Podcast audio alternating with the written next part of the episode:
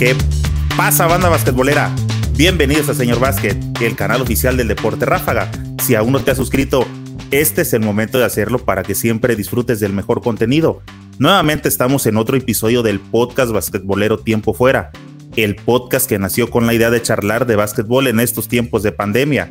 Quise aprovechar esta pausa obligatoria de la rutina para dar voz a todos aquellos involucrados eh, de una u otra forma con el deporte que tanto nos gusta. Eh, en los medios tradicionales, llámense televisión o prensa escrita, nunca hablan de baloncesto, salvo que pase algo grande. Y cuando esto ha llegado a suceder, la verdad es que lo han hecho, pero de forma muy diminuta o por decirlo nulo. Es por eso que a través de este podcast intento realizar una charla de amigos, así como cuando vas a echar la reta y al terminar te pones a platicar de cualquier situación. Aquí no entrevistamos, para empezar porque no tengo idea de cómo se hace eso.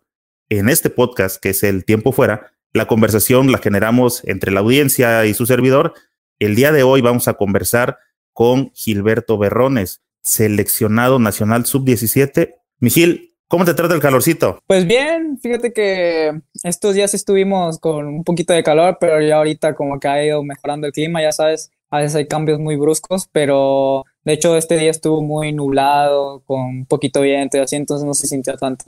¿Refrescó? Sí. Oye, me decías que este ¿No, ¿No es caliente por ahí la zona por la cuestión del golfo, que se sientan cerca del golfo o algo así? Sí, es muy caliente. Por ejemplo, hemos llegado, a mí me ha tocado estar aquí a 42 grados, así como también, no sé, a veces me puede tocar veintitantos, así. Entonces, esa Victoria tiene un, un clima muy raro, entonces ahí sí te desconozco. Oye, pero cuando te tocan esos 42 grados, no andas en la calle, ¿verdad? Estás bien guardado en la casa con el aire y todo, todo ese rollo que tienen las estrellas, los que egresan de las academias de NBA. No, no, no, como crees, no, no, no. No, al contrario, es cuando más me gusta entrenar porque, no sé, entrenar con esa sensación de, tener, andar empapado y cada calor, tomar agua fría, entonces eso, eso me gusta. Oye, ¿y entrenas a lo gabacho así como luego veo uno los videos de Lebron que andan sin playera solamente con el short? A veces sí, a veces sí. Ya ah. cuando he perdido ya no, ya no aguanto, pues sí. ¿Los paparazzis no te siguen todavía? ¿Quién sabe? pues yo creo que no, porque no encontré nada en este, en, la red. Te digo, cuesta mucho trabajo encontrar información de, de la nueva camada y ese es, digo, de las situaciones por las cuales existe esta charla para que haya material y toda la gente sepa desde sus inicios de dónde vienen y todo ese rollo, ¿no? Que a veces a la gente le gusta mucho saber, mira, eres originario de Ciudad Victoria, Tamaulipas. Sí tierra basquetbolera o es tierra futbolera y tú fuiste por ahí de los pocos que les gusta este rollo? ¿Cómo está por ahí la cosa? Pues mira, normalmente siempre ha sido una tierra futbolera. Eh, hay mucha pasión, tanto como en el Correcaminos, que ahorita pues está sufriendo lo de la, la, Liga de Desarrollo, que pues muchos no quedaron en descontento con que quitaran la Liga de Ascenso, pero con esto que ha ido evolucionando y que han pasado muchas cosas con el básquetbol y así, a veces también nosotros nos damos a conocer acá en la ciudad. Entonces la, gente voltea a vernos y es como de que, bueno, también hay muchas cosas aparte del básquetbol. Entonces, gracias a Dios, debido a, pues, si se puede decir, el éxito que hemos estado sonando, eh, pues la gente se interesa mucho y, y a veces intenta probar cosas nuevas. Hay un comentario de Alberto Gutiérrez que dice, la verdad no tenía idea de que un Tamaulipeca anduviera rompiéndola a nivel internacional. Ah, no, no, pues también mucha, también había mucha, mucha gente que se quedaba con las aspiraciones de que sus, pues sus paisanos, compatriotas, o si lo puedo decir así, que tuviera eh, esa oportunidad de salir, de sobresalir a nivel internacional. Entonces, pues, por ejemplo, en alguno, en algunas de estas regiones que, por ejemplo, te digo que no se practicaba tanto el básquetbol, pues bueno, ahorita es algo nuevo y esperamos, nosotros intentamos transmitir a las demás generaciones para que pues sigan o eh, sigan superándose y que pues si nosotros estamos en un nivel, ellos llegan a sobrepasarlo. Fíjate, que, eh, me gusta mucho el comentario este de, Alberto porque te comentaba al inicio, esa es una de las ideas principales precisamente, este Gil, de que la gente realmente no le da, y, en eso me, cuento, ¿eh? o sea, no me gusta solamente aventar, trato de ser un poco más crítico y me incluyo de que no volteamos a ver a las categorías menores hasta que ya son alguien. Entonces, ay, mira, y este, y de dónde salió, y siempre andamos con esas cosas, ¿no? Esa es una de las ideas de, hey, gente, aquí están estos chavos, empiécenlos a conocer, denle seguimiento, este, Eh, si los encuentran por ahí, apóyenlos. Ya, ya son gente que, que empieza a tratar de labrarse un futuro por apoyo de la familia. Sí, sí, sí, seguro. Ibas a ir al premundial. Sí. ¿En dónde va a ser el premundial? ¿O en dónde iba a ser o en dónde se pospuso? Aún, aún se, bueno, cuando estábamos con, antes de que pasara todo lo, del, lo de la contingencia, eh, aún no se daba a conocer la, la sede. Lo único que se sabía es que pues estábamos suspendidos, no sé si ya se habían arreglado todos sus problemas, la verdad desconozco ahí por parte de la federación, pero aún no se daba a conocer una sede. Vamos a, tocar algo de, tus inicios. Entonces, estamos hablando de que estás en una tierra futbolera. Creo que también hubo correcaminos de básquetbol, ¿verdad? No, sí, de hecho todavía hay. ¿No, no habían salido ya este año? ¿O quiénes em, salieron? Ah, los, creo que salieron los huracanes, ¿verdad? Los huracanes, sí, los huracanes de Tampico. ¿Cuál era tu favorito, huracanes o correcaminos? Ah, no, correcaminos, ¿qué pasa? ¿Y si te contratara este huracanes, vas? Lo pensaría. No, yo creo que sí. yo creo que sí. Pues es que también ah, Tampico ha sido como eh, una como de mis tierras de, la infancia, entonces también les tengo muy un gran aprecio a ellos. ¿Qué tan distante está una ciudad de otra? Pues bueno, mira, Ciudad Victoria de Tampico, ponle que de, de, dos horas y media a tres. De Matamoros, o sea, te estoy hablando de la frontera, está como a tres horas. Y ¿qué más te diré? Bueno, ciudades conocidas.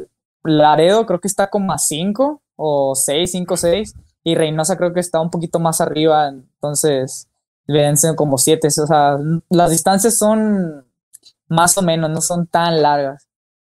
¿Hay pica y rivalidad entre las ciudades, entre Correcaminos y Huracanes? Oh, sí. Sí, sí, demasiado. ¿Y en, fútbol, ¿y en categorías menores? En categorías menores, fíjate que yo no llegué a pasar tanto así, pero por ejemplo, a lo que me, a lo que me platicaba mi mamá o mi familia de que, por ejemplo, íbamos a jugar en torneos cuando, pues, en mis inicios, eh, sí había mucho pique entre, entre las, entre, pues, se puede decir, las aficiones. Y sí, sí, obviamente, pues, obviamente, sus, los papás querían ver a, sus hijos ganar y pues se daban a muerte casi, casi. ya veo que te gusta el fútbol, traes tu camisa futbolera, ¿verdad? Sí, me gusta. ¿De quién es? ¿De la Juve o del Inter? Em, creo que es de un equipo de Brasil, pero pues ya la verdad la compré porque pues estaba bonita, entonces dije, no, pues la neta ni, ni supe de quién era. Ok, entonces no tan... ¿Si eres futbolero o no? No, sí, claro, soy futbolero. ¿Chivas o América? Ni no. ¿A quién le vas? Adivina. No va a salir como... ¿Quién dijo Willis? Creo que le va al Cruz Azul. sí, sí, le voy a Cruz Azul. ok. Bueno, ah, vamos definiendo tus gustos, Cruz Azul, Correcaminos, wow, este. ¿quién, dijo eso, Willis? Creo que sí, Willis me dijo que este, que le iba al, Cruz Azul. A ver, no me acuerdo si fue Willis, pero creo que este le va al Cruz Azul y aparte este es, es Lebron, es Lebron Lover, no, ah, no, no, circula por él. Lebron Lover, nada. Dice por acá, saludos de YouTube, Oscar Rodríguez, salúdame. Oscar Rodríguez, creo, creo que es eh, mi amigo Oscar Rodríguez de los que estoy compartiendo ahí cancha en la Olimpiada. Y si no, pues a lo mejor ha de ser su papá, pero. Y si no es ninguno de los dos, pues como quiera, te mando un saludo. Saludos. Saludos, Oscar. Eh, comparte por ahí la transmisión, comparte tu video, compadre, para que seamos eh, más los que integramos esta comunidad basquetbolera. Dice por acá Uh, Alberto, la verdad no tenía idea de que un Tamaulipeca anduviera rompiendo la. Ah, sí, ya lo habíamos eh, pasado, eh, ¿verdad? ya lo habíamos visto, sí. Déjame que de acá. Dice Jesús Morales, Tamaulipas, ya hace mucho tiempo ha habido buen basquetbol. ¿De cuántos años estamos hablando? Pues es que, mira, yo la verdad, pues, yo entré en el mundo de básquetbol hace como, ¿qué te diré? En el 2012, finales de 2012, entonces, pues yo después a partir de 2012 para atrás, ahí sí te desconozco, pero nunca me he puesto a adentrarme en ese tipo de cosas. Pero pues si la gente está diciendo eso, pues me imagino que sí. Ah, dice por acá, mira, tengo ahí una pregunta para ti de Néstor Adrián. Gilberto, ¿cómo crees que será tu carrera como jugador universitario? Pues bueno, mira, fíjate, es una muy buena pregunta, es algo que siempre me lo he pensado, siempre, siempre he tenido la idea de cómo puede ser. Eh, yo creo que depende a la, a la universidad, el, el, nivel que se esté compitiendo, eh, puede ser una experiencia muy bonita, tanto como en el estudio, tanto como en, la Liga AVE, así. Eh, yo creo que, se, que va a ser unos años muy padres, y más que nada en compañía de unos de, un coach que sabe cómo manejar las situaciones de juego, que me gusta mucho cómo, cómo juega su sistema y que también pues voy a estar al lado de unos compañeros que pues ya los ya he tenido la oportunidad de conocerlos a todos y también pues los que se integran conmigo, por ejemplo en el caso de Alex García, que también le mando un abrazo, un saludo, que también hay varios van a estar por confirmarse, quienes pueden entrar. Y pues bueno, voy a estar muy, muy contento, de cuenta como si me sintiera en mi, en mi hábitat natural. Bien, bueno, la gente, este, mmm, te iba a decir, vamos al inicio, pero la gente, de, supongo que ya sabe, esta pregunta fue relacionada a lo que ya sabe que acabas de hacer, ¿verdad? Sí, sí, sí. Bueno, mira, vamos, a, vamos a platicar de todo, digo, ah, como lo hacemos con los compas, sin llevar un orden, vamos a, darle gusto a toda la gente. Dice por acá, Viviana, ¿qué es lo que más vas a extrañar del Centro Nacional del Tornimiento? Esa, esa pregunta me dolió, Viviana, en serio me dolió. Pues más que nada. Eso fue como te dije que no te fueras. sí, sí. No, pues más que nada el ambiente, el, estar con mis compañeros, porque la verdad estos cuatro años que yo he estado allá, eh, conocí a gente que pues de verdad cambió mi vida, si se puede decir. Eh, el estar con ellos, el formar una familia, eh, también el, coach, con el coach Enrique Zúñiga voy a extrañar muchísimo que, que, ahí me esté regañando, que me esté dando consejos, que, que hasta me haga llorar con, simplemente con eso. O sea, voy a extrañar todas las instalaciones eh, y pues también un poquito ahí de, de, la Ciudad de México que me gustaba mucho ahí cuando andábamos paseando, no sé si. Pero bueno, dicen que también el crecimiento duele, ¿no? Sí, sí, obviamente si quieres llegar a, algo, o sea, vamos para el siguiente nivel, se deben sacrificar muchas cosas. Exacto, hay que salir de la zona de confort. Bien, este, dice por acá Jesús Morales, ¿qué piensas de Manuel Raga? Manuel Raga, pues es un crack completamente, tipo, él es de las personas que ha influenciado mucho el básquetbol aquí en Tamaulipas, nos, creo que se considera el número uno de todos los tiempos. Y pues bueno, es una persona muy humilde también, que siempre quiere ver, que siempre da la cara por el baloncesto aquí en Tamaulipas, eh, no solo también en Tamaulipas, sino también a nivel nacional. Y si pues me está viendo, le mando un, un gran saludo, un abrazote. Ok. Vamos a entrar en detalle con esta pregunta de mi compa 915 Arqui. Dice, Gilberto Berrones, si no mal sé, es el base de la sub-17. ¿Dónde juegas y qué plan a futuro? Pues bueno, sí, soy el, el base de la, de la sub-18 ahora. Eh, ¿Dónde juego? Pues juego ahorita, bueno, estuve, bueno, no sé si considera que estoy, estuve, eh, lo, lo dejaré como que estoy. Estoy en el CENAR, en el Centro de Alto Rendimiento, en, la academia, ya llevo cuatro años ahí. Y mi, pues, mi plan a futuro es irme al, al TEC de Monterrey, Campus Puebla. De hecho, ya en mis redes sociales de, hice oficial la noticia y pues bueno, ahí para que me sigan, estén al pendiente de, mis cosas. Ok. Gil, entonces, eh, ¿cuál es tu edad ahorita? ¿17? 17 años. ahorita en junio voy a cumplir los 18. Ah, o sea, ya ah, sí te va a tocar, yo creo, festejarlo ya, ¿no? Esperamos que ya pase este asunto de la pandemia. Pues esperemos, la verdad, sí, ya. Ojalá. Oye, que se quite todo. Inicias entonces completamente ahí en Ciudad Victoria. ¿Tú te acuerdas cuál fue tu contacto de, de inicio con el básquet? ¿Tu papá jugaba, un amigo? ¿Cómo, fuiste a dar cómo fue a dar un balón a tu mano por primera vez? Porque mira, eh, estábamos en la escuela, en, la escuela pues primaria, y me acuerdo que pues yo tenía un, grupito de amigos que pues la verdad nos la pasábamos súper bien, y llega un día el profe de educación física y nos dice, no, pues que, que, que, va a haber un torneo y necesitamos chavos para que jueguen básquet, y pues ni uno casi jugaba, más que dos que iban a entrenar básquet, que esos estaban en un club. Entonces, pues dijimos, no, pues vamos a, a cotorrearla de cuenta. Y ya de que tuve mi primer juego, fue como en 2011, 2012, o sea, todavía no me... En, en 2011 tuve mi primer juego, pero todavía no entrenaba. Simplemente lo hacía por, pues, por diversión, por estar con los amigos. Y ya una vez que estando en el juego, de hecho, entré y me ocasionaron un foul Y entonces tuve pues la oportunidad de los dos tiros y metí el segundo y fue como que, ah, qué cool se sintió meter la canasta y pues ya como que ahí me empezó a gustar. Después de ahí vino un entrenador que era, es yerno de mi, del profe de educación física. Entonces nos dijo, no, pues de que hay un chavo que es exjugador profesional, se llama Alejandro Villafaña, que pues está interesado en, en agarrar la camada porque quiere eh, formar un grupo de jugadores.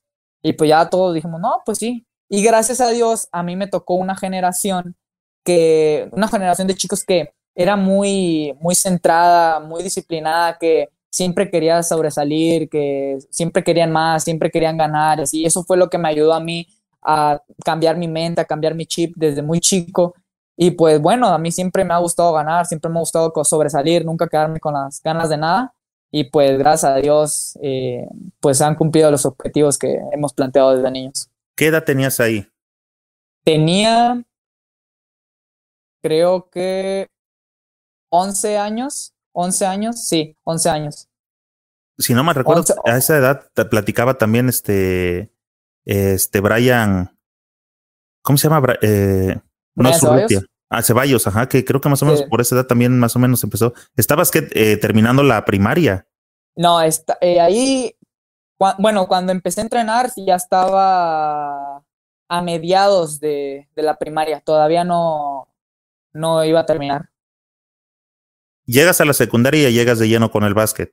Sí, ahí ya, de hecho, hasta me tuve que, tuve que entrar a una escuela donde estuviera, porque de cuenta intentaron mantener la camada esa que se tenía de la primaria. Obviamente por cosas administrativas así no se pudieron meter todos, pero obviamente hubo más chicos que en la secundaria se intentaron meter y pues bueno, lo que había quedado y más los otros que venían, entonces también ahí se formaron varias camadas buenas. O sea, tu rollo siempre ha sido andar haciendo malabares por cuestiones administrativas, total. no así, pero pues siempre es cosa del destino eso.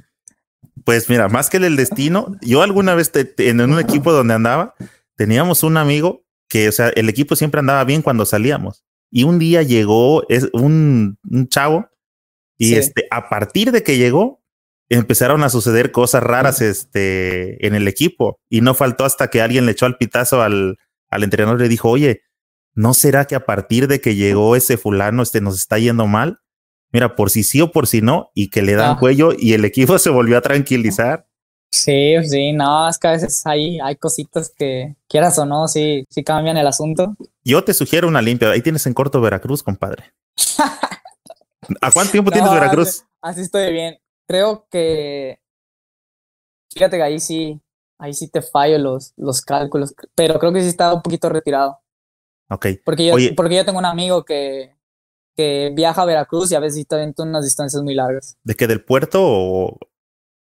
No, no sé qué, a qué, lugar, va, pero sí se avienta unas distancias así de, creo que de, de 10 a 12 horas. Ah, caray, no, pues sí está, está colgadito.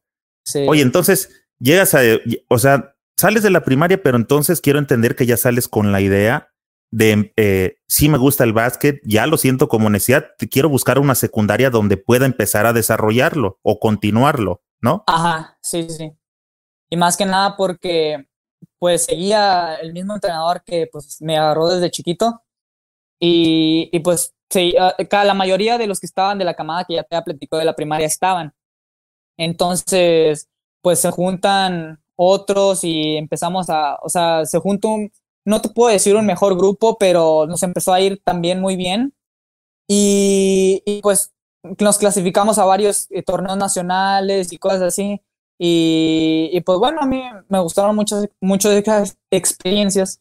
Y ya después de ahí, en 2016, vino eh, la convocatoria al CENAR. Y pues bueno, ya después de ahí ya fueron muchos, muchos procesos, muchos contextos históricos. Oye, es interesante eso. Tienes 17, dices que hiciste cuatro en CENAR. Estamos hablando que empezaste a los 11. O sea, solamente dos años anduviste navegando ahí. Eh, ¿Jugaste estatales? ¿Jugaste municipales? Sí, sí, claro, jugué, jugué estatales, jugué municipales. De hecho, gracias a Dios he tenido muy buenas, eh, si se puede decir, como hemos tenido más bien buenos debuts con los equipos que he estado. En mi primer municipal lo gané, mi primer estatal lo gané. En, nacional, hablando de nacionales, ¿no? Me costó bastante, porque primero, no sé si sabes distinguir que primero son los, los escolares, o escolares es uno y Olimpiadas es otro. Sí. No sé si me, no sé si me explico. Sí, sí, claro. Bueno. Entonces, de cuenta, jugué tres escolares y jugué tres Olimpiadas. Escolares no gané ninguno, me costó bastante. De hecho, Brian, Brian Ceballos, yo jugué contra Brian y él, fue el que me descalificó de, de, en, ese, en un nacional. Y, ah, y en Olimpiadas de tres ganamos dos. Fíjate que sí es cierto porque Brian lo comentó por acá en una pregunta que le hice, oye, ¿a quién traes de hijo? Y lo comentó, dijo que no, pues este, ah. este. No es cierto, mi Gil, ya sabes. Este, Gil, eh, ¿jugaste la secundaria? ¿La prepa ya no la hiciste ahí en...? No, no, la prepa. Con esa ya es cuando te vienes al cenar. No, la, la secundaria solo llegué, la hice aquí hasta segundo. Ya en tercero fue cuando llegué ahí al cenar e hice la secundaria, tercero secundaria y pues ahorita estoy cursando la, la preparatoria. Ahí en el Senado. Mira, tengo por acá, te voy a poner otras. Uh, desde YouTube dice mi compa Ernest, Ernesto López, jugador que más te ha costado defender. Jugador que más me ha costado defender. Este, el dominicano Jan Montero. Jan Montero, sí. ¿Estás hablando de ahora del centro básquet? Eh, bueno, sí, hablando, hablando del centro básquet y también tuve la oportunidad de que fuera mi compañero en, la Academia NBA Latinoamérica, Ajá. junto él y, Santiago Vescovi también de la, de la NBA Academy, que los dos, neta, son unos fuera de serie, van a llegar muy lejos, estoy seguro. Oye, muy, muy buenos jugadores. Ok, eh, perdón, antes de, de este, seguir, porque las preguntas van así, eh, bueno, ya, ya platicamos de tu ingreso al cenar. Yo le dije a Brian que comentara qué era el cenar, porque para ustedes es un tema, o para, o al menos yo que lo conozco, los que lo conocemos, sabemos de qué se trata, pero cada vez en los podcasts pues se viene integrando gente nueva y me gustaría que les comentaras qué es el cenar del que hablamos. ¿Por qué, por qué fuiste a dar al cenar? ¿Qué es el cenar? Pues mira, llegué al cenar. ¿Qué es el cenar? Bueno, que el cenar es el centro, pues como lo dice, el centro de alto rendimiento, que más que nada, obviamente es un centro que concentra muchas disciplinas, no solo al básquetbol. Especialmente hablando de básquetbol, pues todo inicia por la academia que de hecho yo fui uno de los que de los fundadores de la primera generación y pues más que nada el objetivo que se buscaba era transportar jugadores que, pues, que, que venían de sus estados de clubes formarlos no, no solo como jugadores, sino también como personas de bien para un futuro y que esos jugadores, depende de las experiencias que iban a tener, pues pudieran llegar a una selección nacional o conseguir una beca universitaria, pues para que si, siguiéramos con los estudios. Si te lo resumo, pues así es. Es como una formación integral, ¿verdad? Exactamente. No es solamente refiriéndose a lo deportivo, sino tratar de, de hacer una persona completa, integral, que pueda aportar a la sociedad. Sí, sí, claro. Ah, ok, ahora, ¿Cómo es que llegas ahí? ¿Te acuerdas en qué nacional fue donde dijeron ese, ese base este, que se venga para acá? Pues mira, no fue así. Todo fue porque me acuerdo que salió la convocatoria, el primer año se hacía mediante tryouts. Eh, fueron, si no, no recuerdo, fueron tres tryouts los que hicieron. Yo me vine enterando muchísimo después eh, que había fechas para pues, pues entrar a, un centro de alto rendimiento, a una academia. Eh, me acuerdo que pues vi lo que requerían pues para entrar ahí así. Y no, pues que tienes que mandar un correo y así. Entonces yo mandé un correo sin avisarle a mis papás. A ellos no les avisé nada. Yo dije, no, pues a lo mejor y pues, pues lo voy a mandar y ni, capaz y ni me responden. Entonces, pues yo pues mando todo y al siguiente día me responden. Te estoy hablando de que lo mandé, creo que ya pasando la fecha límite, todavía lo mandé y pues me hablaron y así. No, pues me dijeron, tienes que estar tal día y pues ya lo hablamos con, lo hablé con mis papás, pues ya les dije, no, pues que mira, que me citaron a, mí y, de hecho también citaron a, otro compañero y pues de, hecho nos, nos fuimos juntos y y ya cuando llegas a, al, al tryout, al cenar, que fue la primera vez que lo visité, eh, pues yo llego y veo a, muchos chicos, de hecho eran como fácil, como 300, y de hecho a esos chicos los había distribuido como en horarios. Eh, y pues yo los veía algunos con, eh, con casacas de preselección de México, y yo dije, mi primera impresión Todos faroleando, ¿no? Ajá, y con playeras de sus estados y así, y de clubes, y yo, mi primera impresión fue que no, ¿qué estoy haciendo aquí, la verdad? O sea, Oye, ¿y tú con la del Chelito Delgado del Cruz Azul? Oye, sí. con la del Chaco. sí, sí, sí.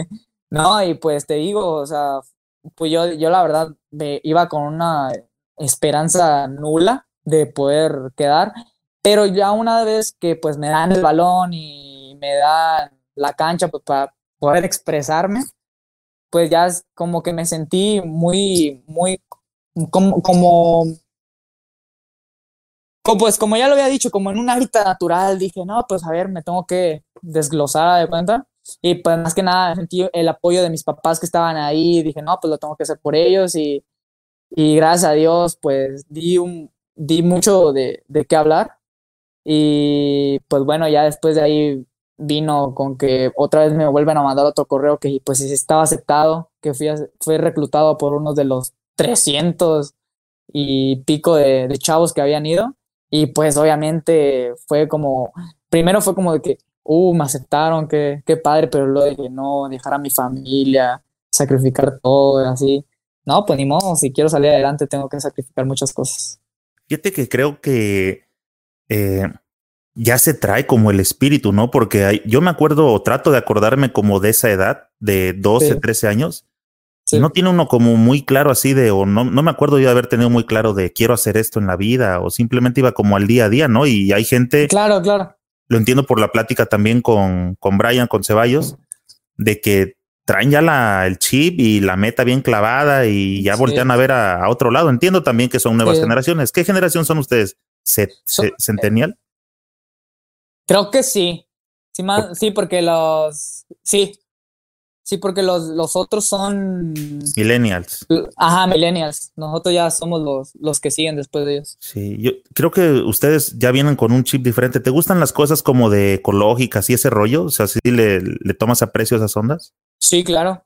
Ok, creo que ustedes van a ser los que van a, a tratar de recomponer un poquito el mundo que están dejando, este, no me acuerdo cómo se le llama a la gente grande, ¿no? Pero, este, bueno, te voy a pasar por acá unos saludos, viejo, a ver si conoces a alguien.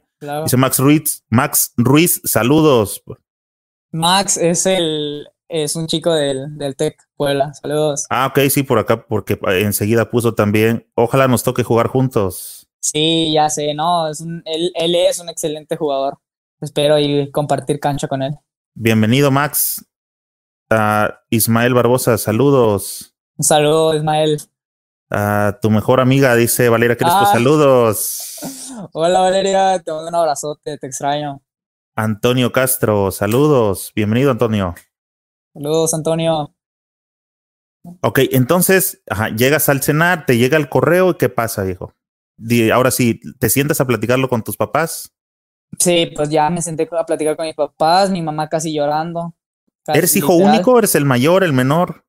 No, no, no, no, soy el menor. Tengo, tengo tres hermanas. ¿Sabes por qué? Porque ese contexto es importante. Sí.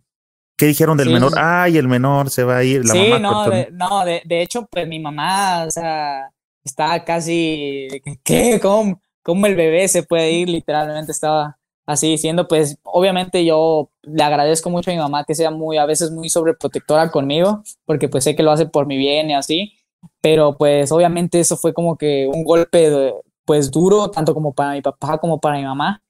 Y entonces ya cuando una vez que les platico de, de, la onda, pues ya no, pues que voy a estar, me cuenta, pues viviendo allá, ya no voy a poder estar con ustedes conviviendo 24/7 como lo hacíamos antes. Eh, entonces ellos, ellos en ningún momento fueron negativos, fueron de que nunca, no, pues no te vas a ir porque pues no te vamos a dejar irte a, a, esa, a una ciudad tan grande, luego te puede pasar algo así, no, al contrario, ellos siempre fueron de que no, pues ojalá y sirva para que algún día pueda ser una persona de bien. Y, pues bueno, ya después de ahí llegamos al, al cenar, ya pues pasamos trámites, pasamos todo ese tipo de cosas. Y, y llego y lo primero que es, me dan mi cuarto, me, me dan eh, la habitación que voy a compartir con otros dos jugadores. Y pues ya fue como que, pues bueno, ¿qué, qué hago? Yo la, ver yo, la verdad, fui un niño que pues era muy mimado, de cuenta. De que mi mamá era casi casi acarreándome para hacer las cosas. Eh, yo literal no sabía hacer nada. Yo llegué como un niño todo mencito, de cuenta.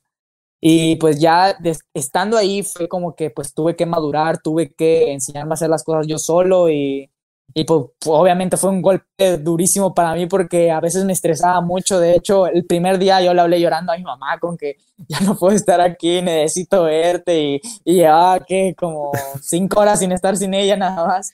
Dame mi chocomil, mamá. sí, literalmente. Sí. Entonces. Oye, ah, dime, dime.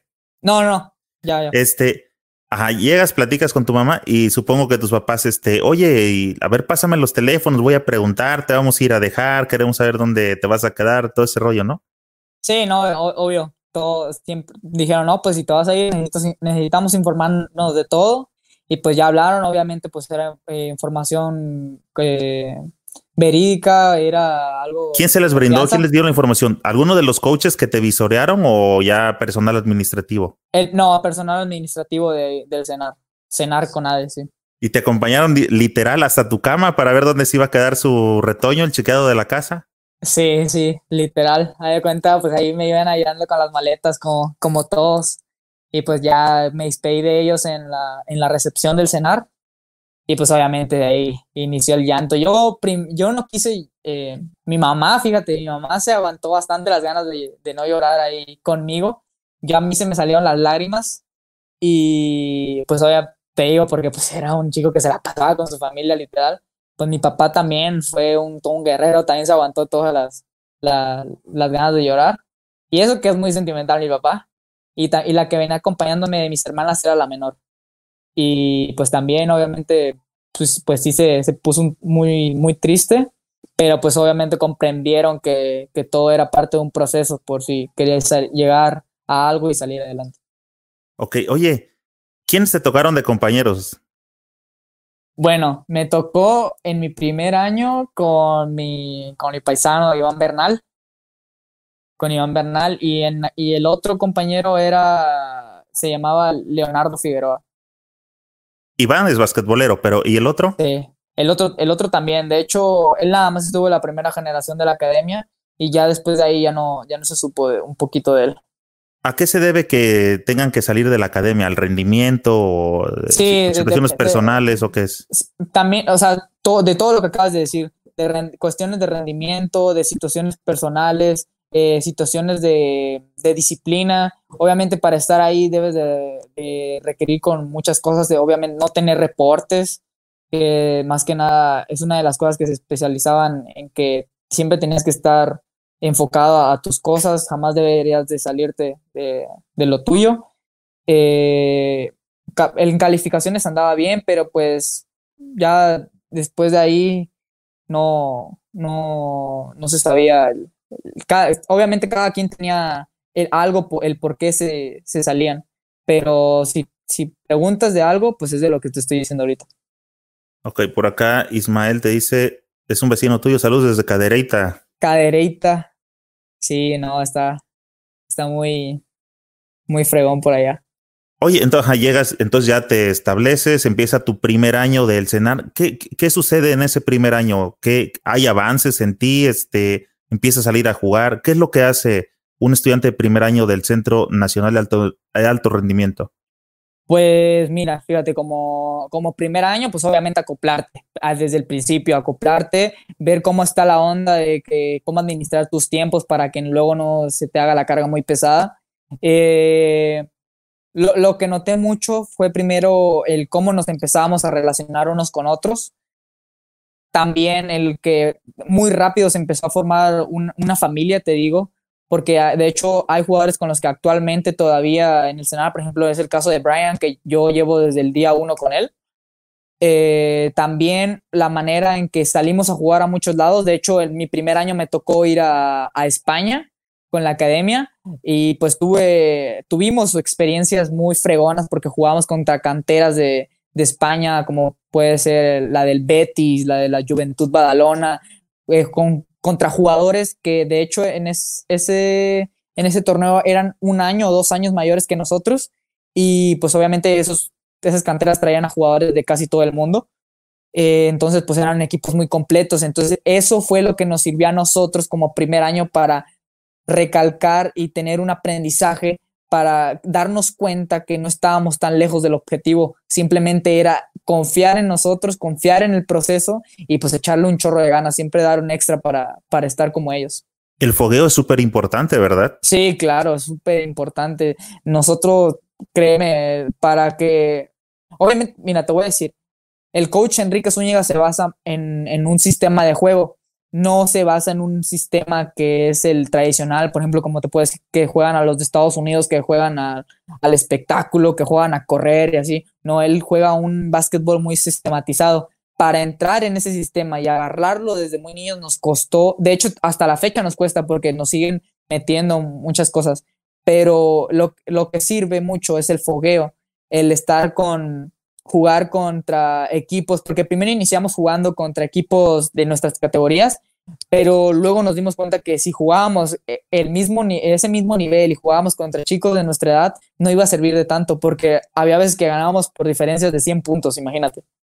Lo que tuvo que hacer el coach y lo que tuvo, los que tuvieron que hacer los de la academia fue jugar contra equipos mm, categorías 2000 o categorías que fueran de, de universidad, ponle jugar contra un TEC jugar, jugamos muchas veces contra la UPAEP de, de, ciudad de, la ciudad de Puebla, jugamos contra la UP de Ciudad de México y pues también a veces teníamos encuentros contra equipos de, de academias eh, internacionales, por ejemplo, como de Estados Unidos, eh, pues ya te dije las de España y así, entonces el fogueo sí es muy importante. Oye, hace rato mencionabas que, que llegaste al CENAR, pero también hablamos de que fuiste parte de la Academia de NBA en Latinoamérica. Sí. ¿Puede, ¿Un jugador puede pertenecer al mismo tiempo a ambas? Sí, obviamente depende, si, depende de, la, de las cosas que, se te puedan ofrecer, pero yo, yo en ese entonces tenía un poquito más de compromiso con la Academia de, de, de México, con la Academia CONADE, que ahorita es Básquetbol Cenar.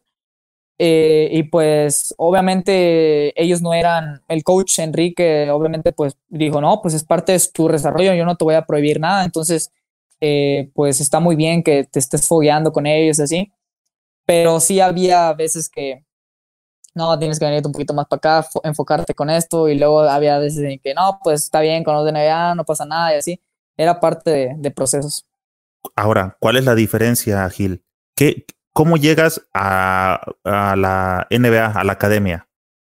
Pues mira, al principio te soy muy sincero, eh, yo no era tomado casi casi en cuenta para, primero agarraron así de que eh, a, jugadores pues que se veían, porque por ejemplo yo soy una persona de muy baja estatura para jugar básquetbol y todo empezó porque me acuerdo que ellos estaban ellos entrenan después de nosotros ahí en el cenar y yo estaba entrenando y me acuerdo que me puse a tirar y estaba haciendo drills de manejo de balón y cosas así. Y me dice la coach de NBA, oye, que si no quieres venirte. Y dije, no, pues, pues sí. Y ya que empecé a entrenar y así.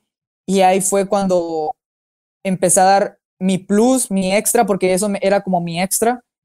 Y ya después de ahí me dijeron, no, pues si quieres para mañana ven a entrenar para que nos, eh, también los chicos se, se fogueen con ustedes. Y pues bueno, yo, yo, yo acepté.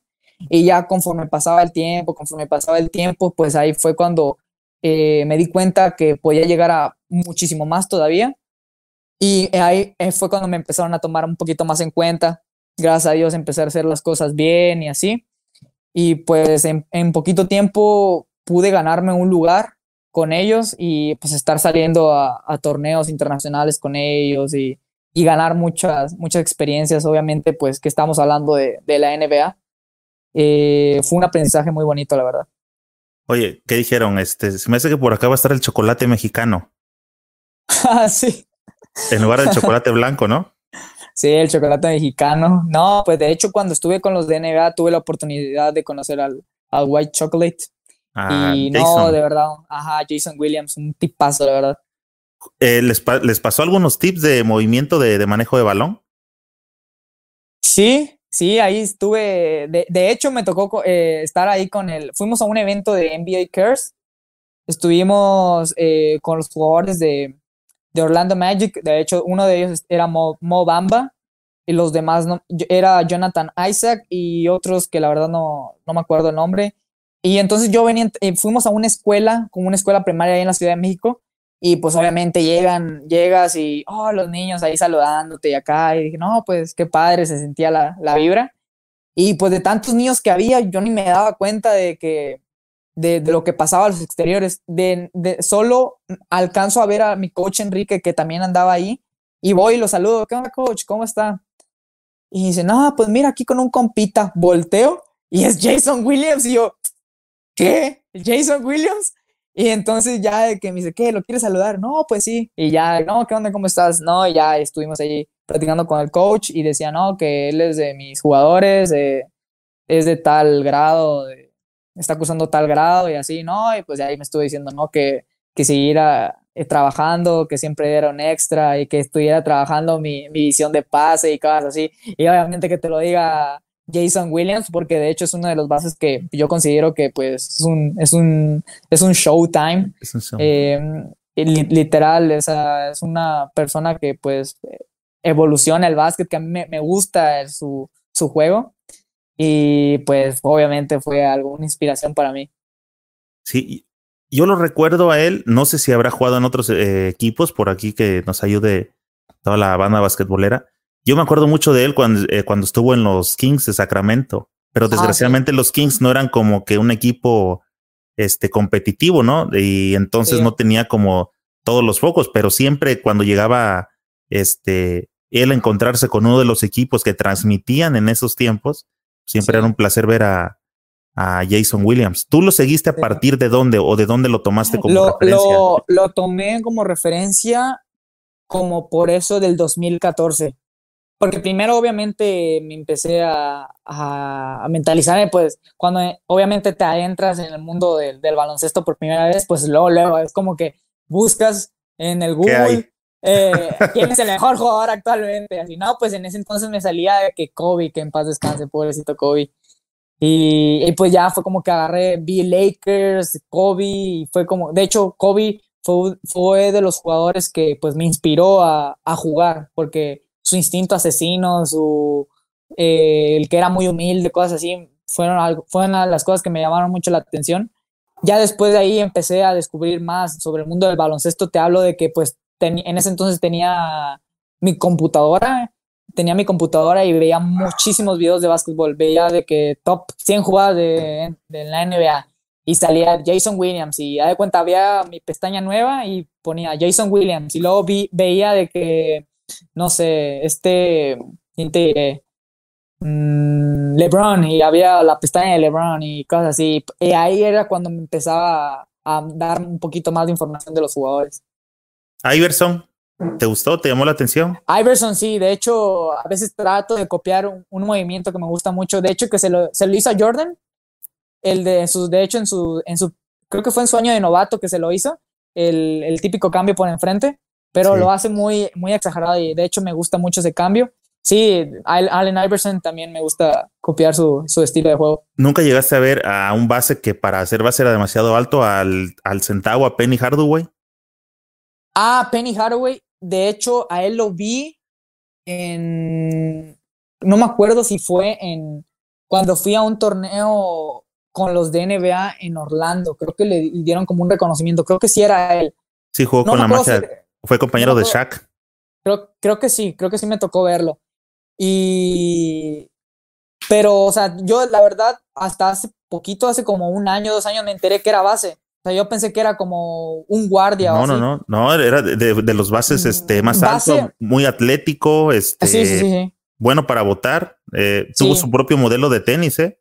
Sí, de hecho también bases así que también me llegué a interesar fue en el Magic. Ok. De, porque de hecho cuando yo entré a la academia, el primer número que me dieron fue el 32. Y, y de hecho me acuerdo que me dijo el coach Zúñiga, mira como el Magic. Y dije, ah, pues pues está bien. Oye, ¿te gusta Magic, Iverson, Jason Williams? O sea, ¿te gusta el show? Sí, sí, sí. no, de, hecho fue, fue, yo me caracterizo por, por, por jugar con visión de juego y así, pero es algo que a veces eh, con el coach Zúñiga he batallado bastante, fíjate, se los confieso a todos, he batallado muchísimo porque a veces intento hacer cosas de más o, o, cosas así que a veces me llegan a salir y hay veces que pues no, que la puedo regar gacho y así. Pase y seguro. Últimamente, ajá, siempre es el pase seguro, jugar eh, sencillo, que es a lo que él le llama, eh, y pues obviamente eso fue como que pues mi showtime tuvo que bajar poquito a poquito. Pero, o sea, sí es una de las cosas que se extraña. Y obviamente cuando estoy ahí con los, con los camaradas o con los amigos jugando unas retas así, pues sí, obviamente sale mi, mi Ahí todo lo que traes, ¿no? Sí, sí, sí. Oye, dice por acá, Alonso, ¿cuál es la mentalidad que les inculcan en los juegos en el CENAR, aparte de estar enfocado en calificaciones y demás? La mentalidad de juego, o sea, primeramente cuando entras ahí, es defensa. Defensa 100%. Si tú quieres ser un jugador del Senado o cosas así, olvídate de los puntos, olvídate de, tus estadísticas. Lo que quieren ahí es defensa. Cuando nosotros llegamos, el, desde el día uno que estábamos ahí en el Cenar, el coach Enrique nos dijo, si nosotros queremos llegar a algo va a ser defendiendo, porque jugándoles uno a uno, jugándoles como en otro estilo, jamás lo vamos a lograr. Si nosotros queremos llegar a algo va a ser a través de la defensa. Entonces, eh, si, si te refieres a eso, pues ahí está la respuesta. Y otra dice, aparte de estar enfocado en calificaciones y demás, ¿qué otra mentalidad hay? Como, ya, me imagino que ya como persona. Ah, ok. Eh, pues más que nada ser, ser muy disciplinado, ser muy constante el, el que, por ejemplo, si te dicen vas a entrenar mañana a las 7 de la mañana, pues ya, ya para partir de las 10, 15 ya me tengo que ocupar de las cosas, adiós celular y pues ya tienes que dormirte y tienes que ser muy, muy constante, muy, tienes que ser una persona de que sepa administrar sus tiempos, que también sea muy respetuoso. Por ejemplo, que si salíamos, no sé, a, la que pasábamos por un pasillo, veíamos a los jardineros del cenar ahí que estaban cortando algo, no sé, decirles buenos días, que no todo era básquetbol, también era de que forjarnos como buenas personas, como ya lo había mencionado. ¿Cuántos, ¿Sabes cuántos eh, basquetboleros hay ahorita en el cenar? ¿O un aproximado? Aproximado, pues son como, a ver, deja cálculos. Creo que son como por categorías? Eh, sí, el primer año fueron tres categorías varoniles. Eh, fue la, la, la, más chiquita, que fue en la que yo estaba, fue 2002-2004. Después la de medio era la 2001 y luego la más grande era 2000 y 99. El año que viene entra por primera vez la categoría de, la, de las mujeres y, y, la, y de las mujeres fue 2000 y menores. Luego la, la de nosotros era 2000, seguía igual, 2002, 2004. Y la más grande era la de 2000 para abajo. O sea, la 2000, 2001. Para el tercer año fueron dos categorías de, de hombres y dos de mujeres, que fueron la 2003 menores y, y la otra, la, la, mía era la 2002, 2003, porque había veces en que los 2003 jugaban con los 2002 o los bajaban, dependiendo qué encuentro de contra un equipo iban a tener. Y lo mismo era para las mujeres. Las mujeres eran dos, esas, esas eran 2001, 2002 y luego los otros eran 2003, 2004, así variaban las categorías. Pero obviamente había niñas que subían a jugar con la, o niñas o niños que subían a jugar con las categorías mayores. ¿Una de cuántos hay? Un aproximados de 40, 45 jugadores, creo. Ah, es una cantidad importante, ¿verdad? Sí, sí, sí, sí. Sí, obviamente esos jugadores, la mayoría han venido de un proceso de, años. Te pregunta por acá Jesús Morales, ¿a qué base de la NBA te gustaría, te gustaría que se pareciera tu juego? No a un base de NBA, sino me gustaría mucho copiar eh, el juego de Facundo Campazo, del argentino, que estuvo ahora en el, en el Mundial de... Sí, fue en China, ¿no? Sí, no, el Facu es otro boleto, viejo. A, mí me, encanta la visión, la visión periférica que tiene el Facu, hace jugar al equipo. La verdad es muy chingón. Está con el Real Madrid. Sí, con el Real, de hecho, a, mí me encanta ese jugador, me encanta. De hecho, a, él sí es el que de plano quiero llegar a ser como él. Oye, Miguel, eh, hay algo que no cuadra por aquí, mira. ¿Te gusta Jason Williams, el show? ¿Te gusta este, el Magic, el espectáculo? Este, Iverson, el Facu Campazo. ¿Qué onda con el Cruz Azul, viejo? ¿Dónde, quedó esa parte del espectáculo, de brindarse a la afición? ¿Qué, qué pasa ahí? No, no cuadra, no cuadra, viejo. Es que mira, eso es un amor desde chiquito que tengo gracias a mi papá, porque mi papá pues le va al, al Cruz Azul, entonces pues es como si te le inculcan, pues tú también le tienes que ir muy a fuerza de cuenta, por no decir otra palabra. Entonces, pues ya ni modo, así nació y pues y pues yo desde muy chiquito, pues como pues, todavía no empezaba la era de la Cruz Azuleada y así, pues yo dije, no, pues mi Cruz Azul y mi Cruz Azul.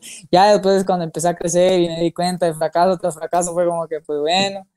Y de hecho sí intenté cambiarme de equipo, pero pues quieras o no, sí le tengo cariño a mi Cruz Azul. pues todavía estás a tiempo porque, mira, si sabes que el Atlas lleva como 60 años sin ser campeón y el Cruz Azul va, va como por 20, creo, entonces... Sí, sí, nada. Todavía le restan como 40, viejo, puedes corregir. Ahí vamos, ahí vamos. No, no, no. Yo confío en el proceso. Sé que en el CENAR eh, hay un límite para que pertenezcan al CENAR y de ahí tienen que volar como lo acabas de hacer en este caso, ¿verdad? Sí, sí, sí. O sea, ya después solo, o sea, ahí lo que puedes llegar es, a es cruzar secundaria, preparatoria y ya universidad. La meta es que pues cada quien agarre una beca deportiva porque obviamente pues ahí ya, ya no dan eh, cupo para una universidad porque pues no hay. Entonces, la, como la, por decir la filosofía o la estructura del CENAR es acompañarlos en una formación y posterior, o brindarles una preparación y posteriormente apoyarlos a que vayan a algo mejor, ¿verdad? Sí, claro. Eh, ¿Por qué tú decidiste, eh, ahorita que hay una camada importante, eh, mucha gente, hombres y mujeres, que están decidiendo o están buscando la posibilidad de irse a las universidades americanas? Eh, ¿Lo pensaste, lo buscaste, no te llegó? ¿Por, qué decidiste Puebla, etcétera? No, obviamente, como ya una vez que entras ya específicamente al, al básquet y que te empiezas a dar cuenta de las cosas que puedes llegar a ser capaz, pues obviamente uno busca llegar a, a, objetivos muy grandes. A veces no se puede cumplir. Eh, pues yo te soy sincero, yo pues, no recibí uno, una oferta, por ejemplo, de una división 1 de, de, de, colegial en Estados Unidos, que me hubiera gustado muchísimo. Y, pero yo tampoco no tomo las cosas, por ejemplo, la, la división 1 de la Liga AVE aquí en México, pues no lo tomo así como que fue, como que es algo pues como, pues X, ¿no? Al contrario, me, se me hace súper buen, súper buen plan que, que estén ahí apoyando a, a los jugadores y pues bueno, decidí Tec Puebla porque como ya lo había mencionado, eh, es, con uno del, un coach que yo aprecio mucho, que sé a lo que, a lo que va a jugar, que respeta mucho eh, el juego que pues puede uno llegar a administrar. También el ambiente que se vive ahí me gusta mucho porque ya he tenido la oportunidad de entrenar con ellos, también de jugar contra ellos.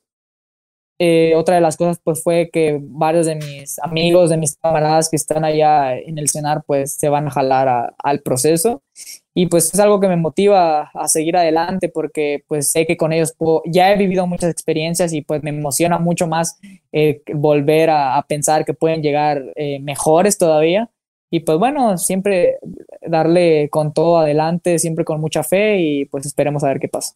Oye, estás haciendo entonces algo más o menos como LeBron, nos está yendo toda la camada para tratar de agarrar algo no, este, juntos. no, no, no, tampoco, tampoco, no, no, no. Ah, no, pues eh, más que nada el, vimos, por ejemplo, yo estoy viendo más hacia mi futuro eh, laboral, por ejemplo, yo siempre he estado interesado en tener un trabajo, tal vez a lo mejor el básquetbol profesional se me puede llegar a dar, o tal vez no, así, pues yo obviamente voy a estar viendo a disposición si en, en, algún futuro puedo llegar a jugar profesional, que no lo descarto, pero en sí mi primera meta es llegar a, a tener un trabajo, algo, algo pues de bien. Creo, creo que eso es muy bien, este, eh, me parece excelente tu pensamiento. ¿Ese pensamiento eh, ha influido tu papá o viene o ha influido, por ejemplo, parte de la educación que te brindan en el CENAR? De las dos, de las dos cosas, porque te digo, desde que recién llegué al cenar, obviamente, pues uno se pone a pensar de que, pues, ¿qué va a pasar? ¿Qué, qué puede pasar? Simplemente cuando yo llego al cenar y pues me llegan a inculcar muchísimas cosas, te empiezas a dar cuenta de que lo que puedes llegar a ser capaz. Entonces, uno de mis pensamientos siempre fue pues salir adelante lo más que se pueda, no solo en el baloncesto, sino también en una vida. Yo he platicado mucho con, con, con personas que pues ya después del baloncesto lo que sigue, por ejemplo, en el caso de mi coach Enrique, he platicado con Horacio Llamas, con gente que sabe mucho de esto. Y, y, pues me he dado cuenta que a veces muchos tienen que tomar decisiones que a lo mejor puedes decir, el básquet está y a algunos se les va a dar y a algunos no. Entonces, pues yo siempre estoy tirando la onda más que nada porque a veces la gente, por ejemplo, en mi caso, no sé que vengo de, vengo de, una familia bien, pero siempre he querido ir por más. Gracias a Dios, mi papá, mi mamá siempre me han, me han querido inculcar algo, algo, pues, muy grande, que siempre me han dicho que siempre tengo que ir por más y pues yo la verdad nunca estoy satisfecho con las cosas. Eh, siempre quiero dar mi plus y pues quiero buscar muchas oportunidades, ya sea como en el básquetbol, como en un trabajo, en la vida laboral, no sé. Fíjate que eh, es, qué chingón que pienses así, viejo Teusi, porque, por ejemplo, a veces eh, he platicado aquí con otros invitados de que este rollo del básquetbol a veces nos apasiona tanto que llegamos a perder la, la, noción. La noción de la realidad, ¿no? La realidad. Hay una cosa que es el cómo es y el debiera ser. ¿Qué debiera ser? Que hubiera oportunidades para todos y pudiéramos desarrollar basquetbolistas profesionales y todo el rollo. El cómo es, desgraciadamente, cuando saltas al profesionalismo, no hay espacio para los jugadores mexicanos dentro de la liga. Entonces, Ahí es donde se empieza uno a dar de, topes. Y qué bueno que empieces a, pensar en tu futuro. Ahora yo te voy a hacer una sugerencia. Más que pienses en llegar a tener un trabajo, viejo, me gustaría que pensaras en la forma de cómo tú eres creador de los empleos.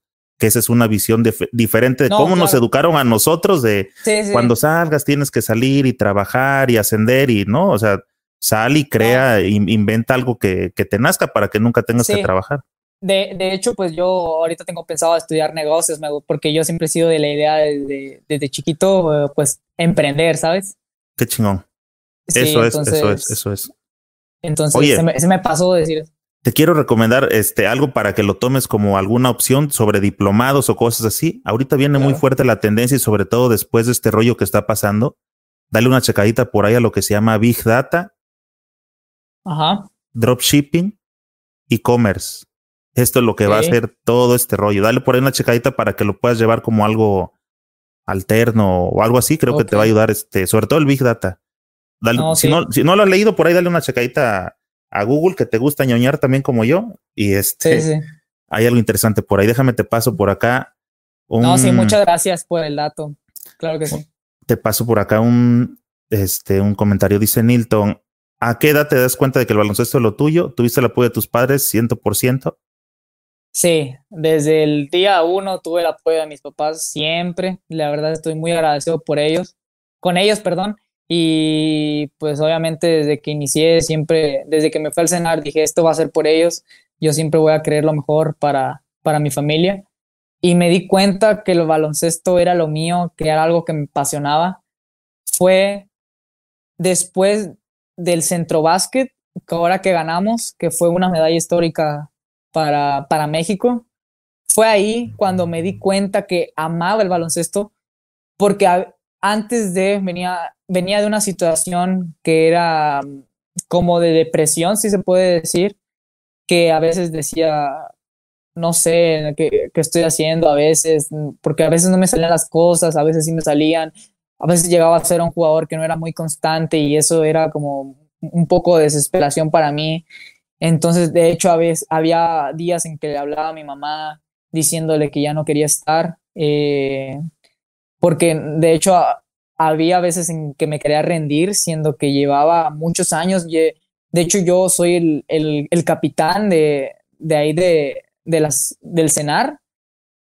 del equipo del Senal, entonces yo soy el que trato de jalar a los jugadores para que no se rindan, para que siempre sigan ahí y pues tratarlos de motivarlos. pero que no se puede caer. Ajá, exactamente, era como que yo soy el que me estoy cayendo y así, entonces fueron muchas cosas que pasaron, tanto también me fueron cosas de la escuela que también fueron muchas cosas que se juntaron en pocas palabras. Eh, no, eh, no andaba mal en la escuela, sino simplemente eran muchos trabajos que se me habían eh, acumulado por torneos que había salido yo y así. Entonces, pues bueno, ya después, una vez que vino el proceso para del centro básquet y así, la experiencia que viví completamente, fue algo inolvidable. Me di, ¿Sabes en qué momento me di cuenta? Porque nosotros después de que ganamos el centro básquet, llegamos al hotel y teníamos el hotel a un lado de la playa. Y, y por ejemplo, jugadores como, como Gael Bonilla, Iván Bernal, Esteban Roacho, Mauricio, Alex García, Gonzalo, todos los que están ahí, dicen, no, pues vamos a, a, a la playa a caminar, a, a, pues a sacarlo de, del partido y así. Y fue una experiencia muy bonita porque fíjate, me acuerdo que nos metimos a la orilla de la playa y pues no había nadie, nadie, estaba oscuro, eh, estaba completamente solo. Y todos empezamos a gritar, ¡Viva México! ¡Viva México! O sea, en tierra de Puerto Rico. Y fue como que, mira, se me, se me pone la piel chinita pensar todavía de, de, de, eso. Y dije, no, o sea, el básquetbol me ha dado tanto que la verdad estoy muy agradecido. Y pues voy a seguir ahí completamente. Yo quiero estar en más procesos así. Qué chingo, mijo. Oye, platícale acá a toda la banda basquetbolera, ¿por qué fue una medalla histórica? Ah, bueno, pues mira, a ver, espérense, voy a hacer una pausa tantito porque me voy a cambiar de, de lado porque ya me estoy Te dije, compadre, qué chingón se siente decir te dije. No, sí, sí, sí, sí, sí, una disculpa. a ver, bueno.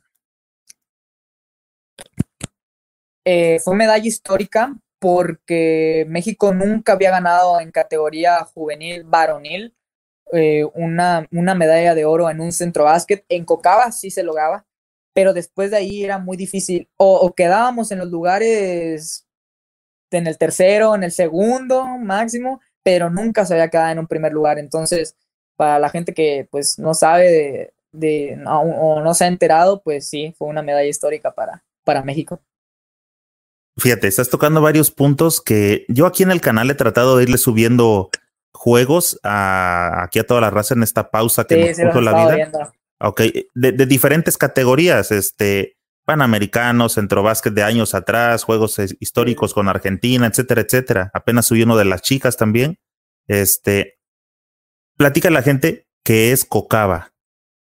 Cocaba es un, fíjate, no te, no, ahí sí, no, no entiendo ahí muy bien las cosas, pero es como parte de, de Centroamérica Centroamérica, un poquito acá nosotros, que es un torneo como para calificar al centro básquet, que por ejemplo, creo que esos ya califican, no sé si ellos juegan también un torneo aparte como un Cocaba nosotros, eh, pero ellos, por ejemplo, los países que se clasifican son Puerto Rico, Dominicana, eh, país Bahamas, países que pues a de cuenta son, si se puede decir, potencias a nivel eh, Menores. en América en, en, menores, tanto, tanto como en, menores como en, las mayores. Entonces, jugamos el, el Cocaba, eh, fue en 2019, el mismo año del Centro Básquet, fue en Guatemala, de hecho, me gustó muchísimo Guatemala, estar ahí eh, unos días. Y entonces, pues nosotros íbamos con una, la, gente decía, ah, sí, van a ganar el Cocaba muy fácil y así, pero jamás nosotros fuimos con la, con la, con la confianza, siempre íbamos, sea quien sea el rival, siempre vamos a salir nosotros a, jugar a, tope.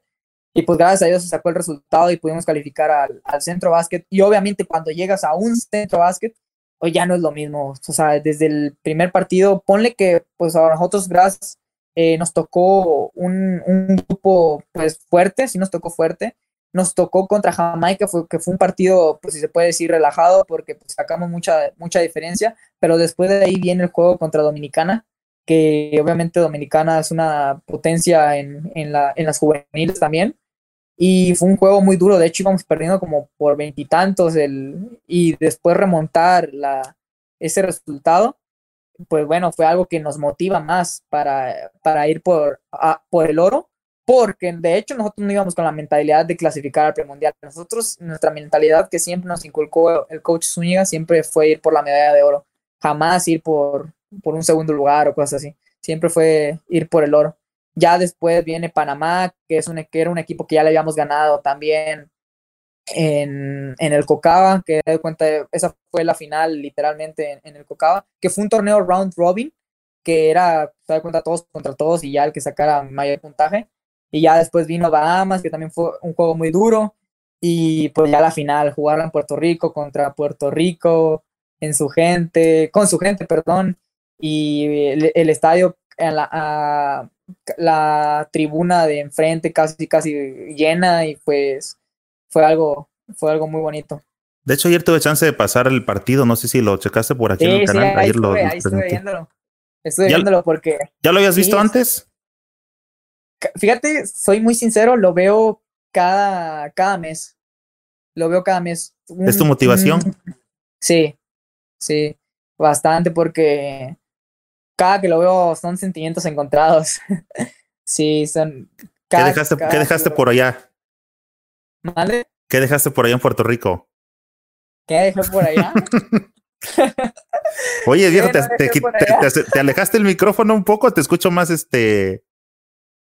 Un, más este más bajito. ¿Te lo alejaste? ¿Te separaste del micro? Es que me quité los audífonos, fue lo que no te diste cuenta. Ah, no estás atento, pero con el, ¿eh? con el, no estás atento. Con el, este, no, el, el audio, el audio. Sí, sí te escucho más bajito. Te, ¿Me escucho? ¿Quieres que, a ver? Si me haces favor para que te pueda escuchar un poquito mejor la banda. Mira, mientras te voy a leer por acá un comentario de Sergio. Dice, buenas noches. Eh, dice, un pelito en el arroz. En un juego contra la UNAM, supongo que se refiere al cenar. Dice, se burlaban del equipo contrario, no me gustó, le faltó en aquella ocasión a Enrique un poco de humildad, no somos perfectos y tal vez no vieron en ese momento ese error. Saludos y para bienes para Berrones. A ver, bueno, respecto a ese comentario que acaba de ser, primero le quiero mandar un saludo a Sergio. Eh, sí, tuvimos un juego contra la, contra la UNAM.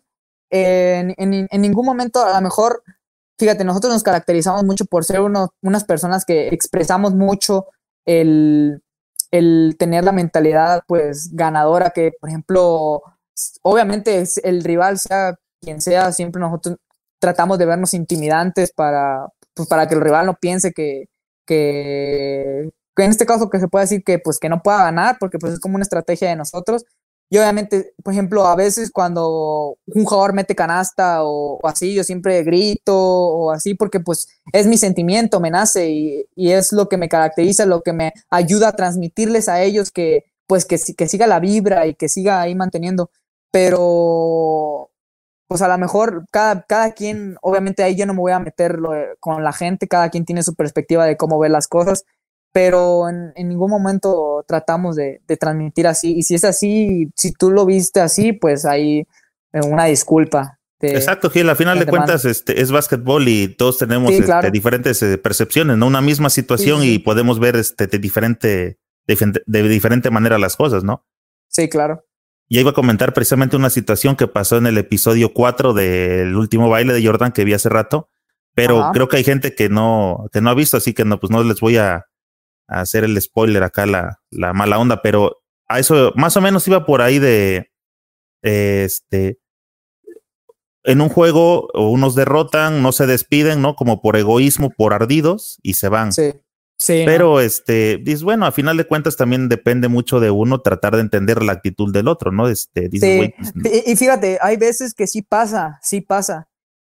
Porque, eh, y también es depende de cómo va el desarrollo de juego, porque pues obviamente no, no estoy diciendo en este caso los de la UNAM, son, son excelentes rivales, pero hay veces que sí te toca con unas personas muy, o, muy egocéntricas, muy arrogantes o así, que dices, hijo eso, pues, ay, ¿cómo? Y pues obviamente el estar en el juego, la adrenalina y así, pues, y a veces llegas a caer en el juego de, de la persona, pues sí llega a afectar mucho en tu, en tu personalidad, en tu juego, pero obviamente analizas todo ese tipo de cosas y aprendes ese tipo de cosas, entonces pues ya es como que analizas un poquito más y, y, tratas de no meterte tanto en, ese, en esas cuestiones, pues simplemente para, por ejemplo, que no pase ese tipo de cosas. Sí, claro, digo, yo lo veo así como algo sencillo y, y, es, y, es, parte de ambos, ¿no? Tanto como del ganador como del perdedor. A lo mejor el ganador dices, pues tenía rato que no nos ganaba o le sufrieron para ganarlo y por eso lo están festejando de esa manera, ¿no? Dices, puta, sí, le sufrieron. Por parte del perdedor, pues también te ayuda a seguir siendo eh, más objetivo y sabes que te la tienes que tragar y dices, bueno, ya vendrá la mía. ¿no? Es parte de, es parte del show, dice por acá Daniel. Muy buenas experiencias y muy buena mentalidad de seguir trabajando duro y muchas ganas y mucho éxito, Gibran. Digo, este, Gilberto. Gracias. Sí, muchísimas gracias, Daniel. Jesús Morales, si no te hubieras ido a Puebla, te hubieras ido a... ¿A ULSA o a USA? Ah, no sé, por eso me quedé dije, a lo mejor si es una, alguna universidad que te hizo o que te tentaron por ahí, algo así. Mm, pues. Ah, dice de Victoria. Ah, Ulsa de Victoria. no, no, no creo, la verdad no creo. Al rancho no regreso. No. ¿No? No, pues quién sabe, mira, uno no sabe nunca eh, después de quién pueda necesitar o cosas así, pero obviamente, como ya te lo había dicho, siempre he traído las ganas de aspirar a más. Y obviamente no estoy diciendo que la ULSA es horrible ni nada, al contrario, también tienen muy buen plantel académico y así, pero pues también estoy pensando en nivel de básquet y cosas así. Sí, compadre, no se trata de corregir. Últimamente en estas generaciones, la verdad que ya tiene uno que tener cuidado de todo lo que dices, porque de pronto dices uno algo y pasas a ofender, a raspar a alguien y, y ya nadie aguanta. la, verdad, eh, la, situación es, es, es verdad, estás buscando tu beneficio y hay eh, universidades, personas, situaciones que no se amoldan para lo que estás buscando, tan, tan. y es válido. Exacto. Exacto, porque por ejemplo yo ya he estado aquí desde que inicié en el básquet eh, tantos años y me di cuenta de mucha gente que se quedó ahí o se quedó estancada o le pasó algo así, entonces dije, no, yo, yo, no, yo no puedo estar así, yo necesito, si quiero llegar a algo, va a ser mediante otra cosa o otra oportunidad, entonces por eso.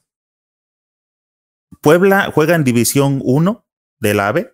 Sí. Sí, sí, ascendieron hace dos años, creo. En el 2018 creo que ascendieron. Eh, otra vez, viejo, para la banda basquetbolera. Para los que no ubican, porque yo creo que sabes, o bueno, tú tal vez porque estás involucrado, pero mucha gente no tiene conocimiento de la Liga AVE. ¿Le puedes platicar a grandes rasgos la Liga AVE, que es la División 1 donde vas a jugar ahora?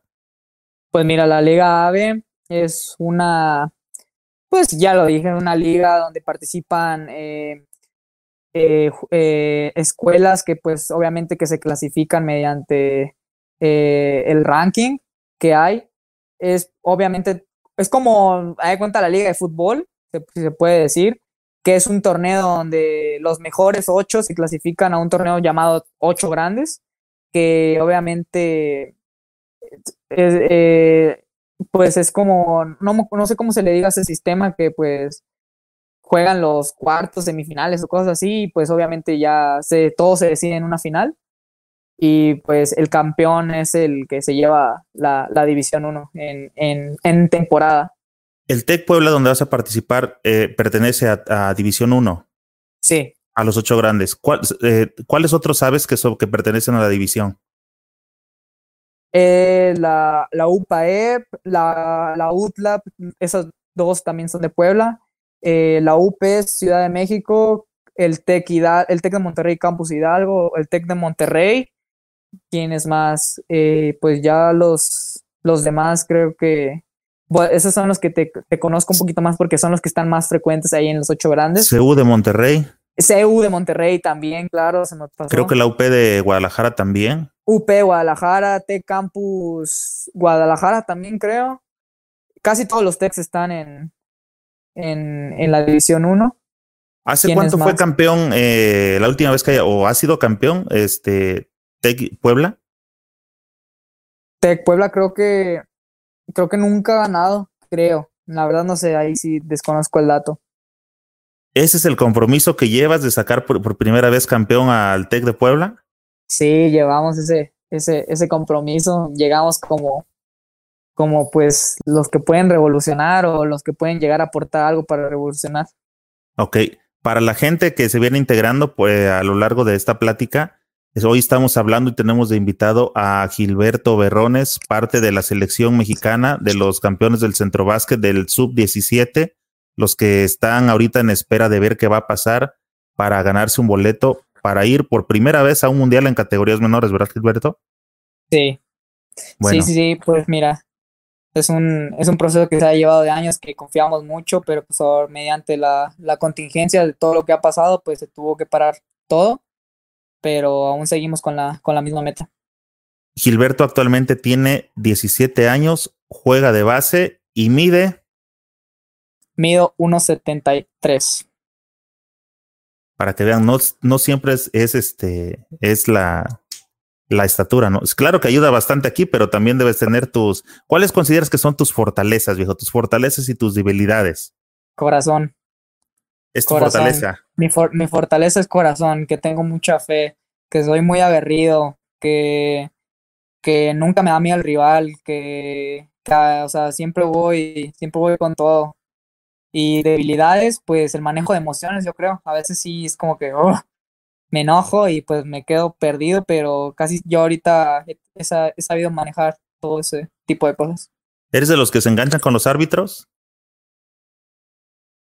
Antes sí, pero ahorita ya no, ya tan, ya a veces te lo juro que a veces ni en el público ni en los árbitros, hay veces que, por ejemplo, cuando tú pones los juegos de, del centro básquet o cosas así que me doy cuenta y me pongo a analizar bien las cosas, digo, ah, ¿cuándo le reclamé esto al árbitro? Y así, o sea, cuando estoy en el juego, la verdad ni, ni, me acuerdo de las cosas, ya cuando lo veo digo, ah, qué rollo, pero ya, ya ahorita no tanto, porque esa es otra de las cosas que nos inculcan en, en el cenar.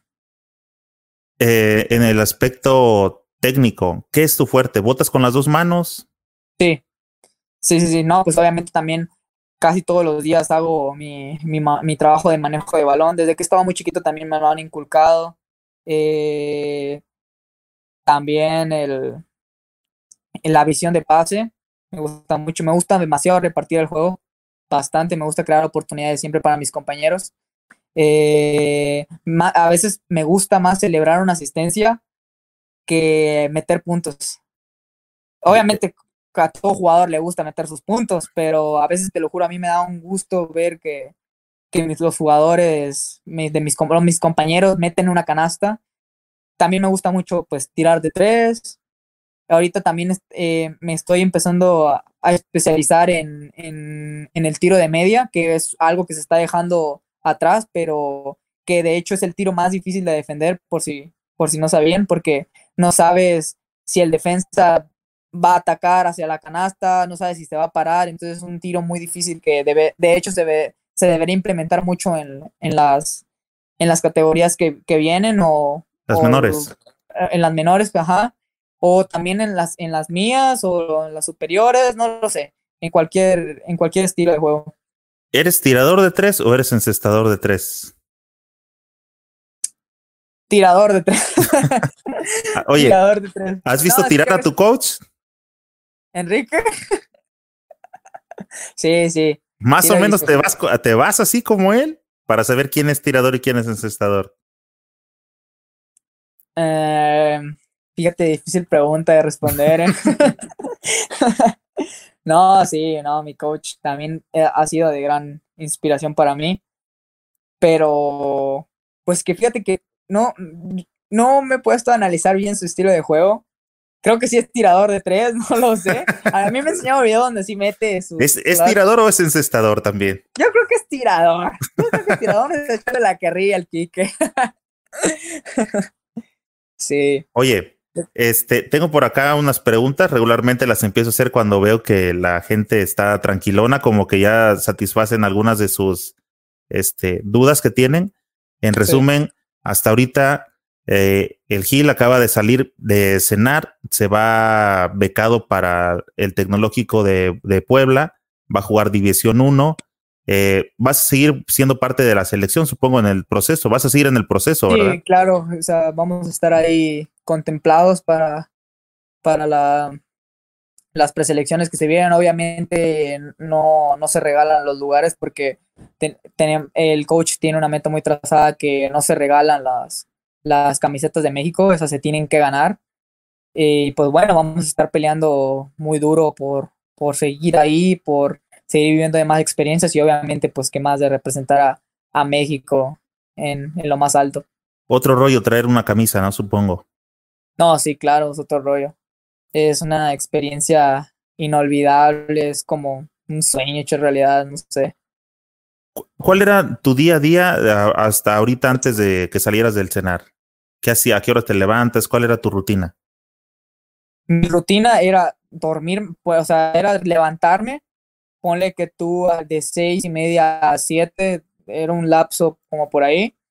Después venía a ir a entrenar, entrenaba de, de 7.15 o de siete y media hasta las 9. Eh, salía de ahí, tenía un lapso de, de una hora para ir a desayunar y para cambiarme para ir a la escuela porque iba a la escuela de 10 a 3 salía a las 3 y tenía otro lapso de una hora y media para ir a comer. Ya después de ahí, cuando comías, tenías que ir a regresarte a tu dormitorio para pues, cambiarte para ir al entrenamiento. Y pues ya entrenaba, ponle que grupal, entrenaba con, o, o sea, ya sea en el gym o en el gimnasio de pesas o en, en la cancha. Eran dos horas, de cuatro y media a seis y media, y a veces pues me quedaba a hacer extra y terminaba saliendo de ya sea del gym o de la cancha hasta las siete y media, ocho. Ya después salía, iba a cenar, eh, terminaba de cenar, me iba a mi cuarto otra vez y ya el tiempo que te restaba era para hacer tareas, para hablar con, estar en las redes sociales o cosas así, porque a veces, créeme, no, no, no, te da tiempo a veces ni, ni de responder un mensaje. Y pues bueno, casi siempre trataba de dormirme eh, muy, muy temprano, ponle como a las 10, 15, 10 y media, 11 máximo, ya te estoy hablando así, máximo. Gil, y pues, ah, perdón, dime. Gil, ah, ¿tú, que, tú que te tocó salir ya a, a, a varios países y, y, este, incluso en la misma academia nos platicabas de que tienes compañeros de otros países, ¿cuáles alcanzas a distinguir que son las diferencias físicas en cuanto a los jugadores de otros países contra los mexicanos. Ok. Por ejemplo, si te vas a, a España, esos, esos jugadores son, por ejemplo, yo, los más chiquitos miden como un de 1,87 para arriba o de 1,80 y algo. Los de tu posición. Eh, los, los, de mi posición, fíjate, algunos que, así hay algunos que son como de 1,85, 1, pero no te bajan del 1.80. Esos, esos, son jugadores muy, muy altos. Si te vas a Estados Unidos, obviamente es lo mismo, muchísimo mejor. Son jugadores, esos son atletas, esos sí son verdaderos, son unos animales, literal. Eh, son unos jugadores muy, tienen que estar muy dotados. Si te vas, por ejemplo, a, ¿qué te diré? Aquí en, la, en, Centro Básquet, por ejemplo, Dominicana y Puerto Rico, ¿qué, ¿qué notas de diferente contra acá los mexicanos? Que siento que ellos tienen un sistema que es que siempre ellos se quieren beneficiar entre todos. O sea, hablo, no estoy hablando que en la actualidad se hace eso, pero en generaciones pasadas se había hecho de que pues cada quien veía por el beneficio de uno y no, allá siento que es como que todos ven por el beneficio de todos, que todos se quieren eh, quieren ver lo mejor para, para, para todos, no solo para uno. Eso es lo que nos diferencia el básquet de, ellos al de nosotros. Pero en lo físico. está, y en, lo físico, pues que, que todos son muy altos, que todos son muy. Yo creo que como allá se dan un poquito más eh, el, el básquetbol, o no sé, a veces pueden ser muy, muy futboleros, pero como se da el básquetbol, siento que pues la genética ya, obviamente las cosas también tienen que ver por, por la genética, pero siento que, que hay cuenta como que dicen, ah, pues eres alto, no, pues juega básquet o cosas así. Y, y pues es por eso que tienen camadas muy, muy altas o cosas así. Mira, dice por acá Jesús. ¿Cuántos preseleccionados van a la concentración para los torneos? Regularmente son de 24 jugadores máximo. Ponle que son 24, 22 o a veces son 18, depende de, la lista. ¿Y hacen, van haciendo cortes o es un solo corte para la lista final? Sí, por ejemplo, en el de Centro Básquet fue una concentración que la, todos llegaron al Senara de cuenta. Eh, estuvimos ahí como un mes, como casi un mes estuvimos ahí y, y, obviamente eran, creo que eran como 22 o 24 jugadores los que estaban ahí. Y, y pues como conforme iba pasando el tiempo, pues había cortes así, ya los cortes definitivos vinieron ya, o sea, ya para dar el lugar de los 12, fueron ya como 3, 4 días antes del torneo. Y, pero obviamente todos empezó a trabajar desde un principio. ¿Cuál es tu modelo de tenis favorito? Mi modelo de tenis favorito. Mi marca favorita siempre ha sido Nike. Siempre. Siempre ha sido. Pero yo creo al que le tengo mucha. Mucho. ¿Cómo se puede decir? Eh, aprecio es a los, a los Paul George 2. Me gustan muchísimo los Paul George 2. También me gusta, también los que en su momento me gustaron demasiado fueron los, los Kobe Mentality. Eh, fue un estilo, de, eh, un estilo de tenis así que era muy bajito el, el tenis Kobe y era muy ligero y eso a mí me gustaba bastante. ¿Qué más? Hoy hay otro que me gusta mucho que... Acaba de salir el, un Kobe, ¿ya lo viste? El Furia. Ah, sí, sí, sí, sí. Estoy esperando, ojalá y salga un Fíjate que no me gustó tanto el color. Salió un rojo con amarillo, ajá. nada más porque fuera así, por Kobe sí lo compraría. Sí lo compraría. Bien, ¿y cuál es el modelo más feo que has visto? Uh, modelo más feo. Creo, perdón para los que son fanáticos de Lebron, una disculpa, pero yo creo que lo que son los, no, me acuerdo cuál es, creo que es el Lebron, los Lebron 15 o 16, no me acuerdo, pero eso sí, ya de plano no me gustaron. Antes sí, yo, me gustaban muchísimo pero mm, ya después de un tiempo como que no sé, siento que se les acabaron las ideas o son tenis muy toscos, no sé, pero no, no me gustan, o a lo mejor no son de mi estilo, a lo mejor para otras personas sí. Arroba Diego Willis. Oye, ¿usas protección para tus tobillos? Antes sí, antes sí utilizaban, pero luego me empezaron a, a veces me sacaban ampollas o cosas así y era muy molesto. O a veces en el partido me daban ganas de quitarlo porque a veces no, no aguantaba. Pero fíjate que últimamente sí, sí, he, pensado utilizar. De hecho, estuve a nada de, de comprarme unas tobilleras para, para lo que se venía porque pues sí, a veces eran eh, uno que es eh, un poquito más chaparrito o cosas así, a veces no sé, puede llegar a, a caer en el, en el pie de un jugador más grande o así. Es muy, muy frecuente que se doble los, los tobillos, porque así me ha pasado literal siempre.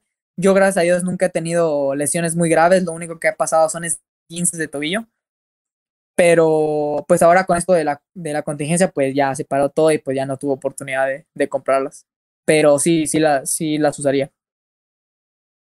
Ah, ¿Te acuerdas de cuál es el tapón más humillante que has recibido? el tapón más humillante que he recibido. Creo que fue en. Eh, fue en un, fue en un, en un partido de Liga Premier ahí en, en, la Ciudad de México contra la academia, o sea, yo en ese entonces era la academia, la B, la, la, la, categoría B y los otros eran la A, jugamos contra los mayores y me acuerdo que me tocó un rompimiento donde robé un balón y iba en un rompimiento y llegó un, amigo un amigo que, pues a dar cuenta, yo dije, nada, pues no me la va a alcanzar, porque, pero pues el compa brinca, brinca, brinca muy bien, y ya se la dejé flotada para que tipo no la alcanzara ahí en el tablero, pero brincó bastante el vato y pues me la tapó, sí, fue, pero o sea, de que la, la sacó feo y, y después de ahí vino el regaño del coach Zúñiga de que dijo, no, ¿por qué se la pones ahí? No, que no sé qué, y yo digo que, ah, pues me agüité. Pero fíjate que no, si me ponen un tapón o cosas así, no, no lo tomo como humillación, siempre es como, eh, pues X es algo que tiene que pasar. Así como, por ejemplo, cuando me llegan a quebrar los tobillos o cosas así. ¿Te pasa seguido? Que, que me quiebren los tobillos. Mmm, casi nunca me, ha, nunca me ha pasado frecuente. Nunca, no, o sea, no, no, no es frecuente. O sea, sí me ha pasado, pero. Una vez por cuarto. No, no, no, no. no, no, una vez por cuarto, no. No, te estoy hablando que no sé. Yo creo que una vez por año o algo así, ¿no? No sé. Yo creo que como estoy un poquito chaparrito, estoy ahí a, nivel de cancha casi, casi, pues no, no sufro tanto de eso. Pero sí me ha tocado ver compañeros que, uff, te pregunta Viviana, ¿qué número te gustaría usar en la universidad? La pregunta ofende, Viviana, el, el mítico 15. El 15 es el que quiero utilizar yo. Sí, sí, sí. ¿Quién sabe si hayas visto esta pregunta, Sergio? ¿Te consideras un Rudy, personaje de la película del mismo nombre del fútbol americano? Muy buena, se la recomiendo. ¿La has visto? No, fíjate que no la he visto, pero pues la voy a ver, la voy a tener que ver. Oye, antes de los juegos, ¿tienes alguna cábala, alguna manía que haces juego tras juego antes de entrar en acción? Un ritual? ¿Como un ritual se puede decir? Ajá, un ritual. Fíjate, antes, antes de un juego, lo que hago es eh, siempre, es, por ejemplo, si ando muy cansado, trato de dormir 20 minutos. Duermo 20 minutos. Me levanto, luego trato de, no sé si tengo ahí a la mano un plátano, nueces o cosas así, trato de comerlo para que me dé un poquito más de energía Después de ahí siempre llego o me pongo música, me pongo música, algo que me anime, no que me motive, algo que me anime. Por ejemplo, una canción así como de, no, de reggaetón o cosas así, que me ponga acá. locochón. Ajá, bien locochona de cuenta. Y después de ahí viene la parte de calentamiento que viene liberar, eh, estirar. Ya después de ahí me pongo a practicar eh, con el equipo que ya vienen las ruedas de tiro para calentar o así me pongo a practicar las situaciones de juego, las que se me pueden presentar conforme al, sistema de juego, las jugadas o sí. Y, ya antes de entrar a la cancha, lo que hago también es, es em, ponerme, me, como que como hincarme, ponerme, sí, como hincarme de cuenta, y, y hago una cruz y, y pues me, ah, y obviamente pues hago un rezo y ya después de ahí es como que me transmite mucha confianza a mí como para entrar a la cancha y ir, ir a por todo. Oye, se me, hace, se me hace curioso que dentro, cuando hablamos de tus votadores como referencias, para ser votador no tomaste en cuenta o no salió el nombre de Curry. ¿Por qué? Fíjate, o sea, Curry también es una de las de los jugadores que también, pues, obviamente, cuando está en el, en el top de jugadores más, más famosos, pues obviamente uno voltea a ver hacia él sí me gusta muchísimo Curry, pero no siento que sea un estilo adecuado para jugar porque obviamente para hacer Curry necesitas, no sé, yo siento que es como un don que ya nace con él, pero que lo ha sabido trabajar. Entonces, no es algo, tal vez si fuera una persona un poquito de, de un poquito, un poquito más alto o cosas así, sería algo que pues me ayudaría. Pero obviamente ese estilo de juego si lo llevo al, al que juega, eh, al que jugamos en el equipo de la, de la academia, no, no se adentraría, no sé, no habría una química con ese estilo de juego. Siento que habría mucha, perjudicaría mucho a mis compañeros, por ejemplo, que, que yo quiera tirar 10 triples o cosas así y no pasársela a ellos, no repartirles juego, obviamente perjudica mucho. Pero si a veces, o sea, yo siempre trato de copiar lo mínimo o algo eh, a cada uno de un jugador y mezclarlo para ahí combinar algo y pues lo que, a lo que pueda salir. ¿No has pensado buscar o no has buscado por ahí algunos videos o algunos juegos de Isaiah Thomas?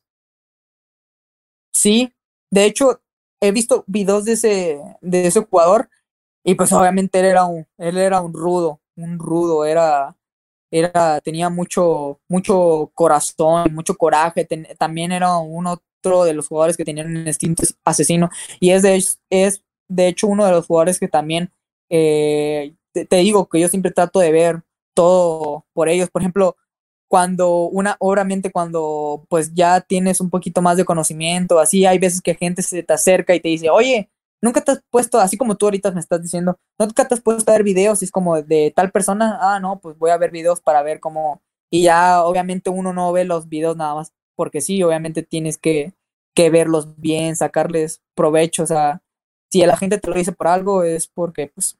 Fíjate que yo te pregunto, este, Miguel, porque entiendo perfectamente el, el, tipo de movedor que eres. Eh, le das prioridad a las asistencias y creo que desde que entiendes eso, eh, estás un paso adelante, porque ahorita para mucha gente, desgraciadamente, le importan precisamente los puntos, este, todo lo que es visible, ¿no?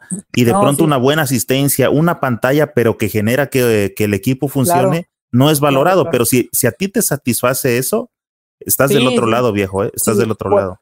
Es que, por ejemplo, hay, lamentablemente a veces la gente no lo ve así, la gente siempre va a ir con, se va a ir con el chico de que, ah, no, hombre, metió veintitantos, treinta o así. Yo lo sé. Y casi, y, y, la gente que conoce de básquetbol, que sabe mucho, eh, dice, ah, no, pero mira, este compa se aventó 12 asistencias, aventó eh, 10 bloqueos. La tablita, la basurita, la, que nadie quiere.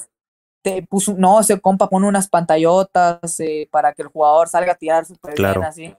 Entonces, esta, esa es otra de las cosas que también nos enseñan ahí en la academia, aceptar a jugar tu rol, eh, el no ser envidioso, el, el, el que simplemente pues eh, hagas lo tuyo.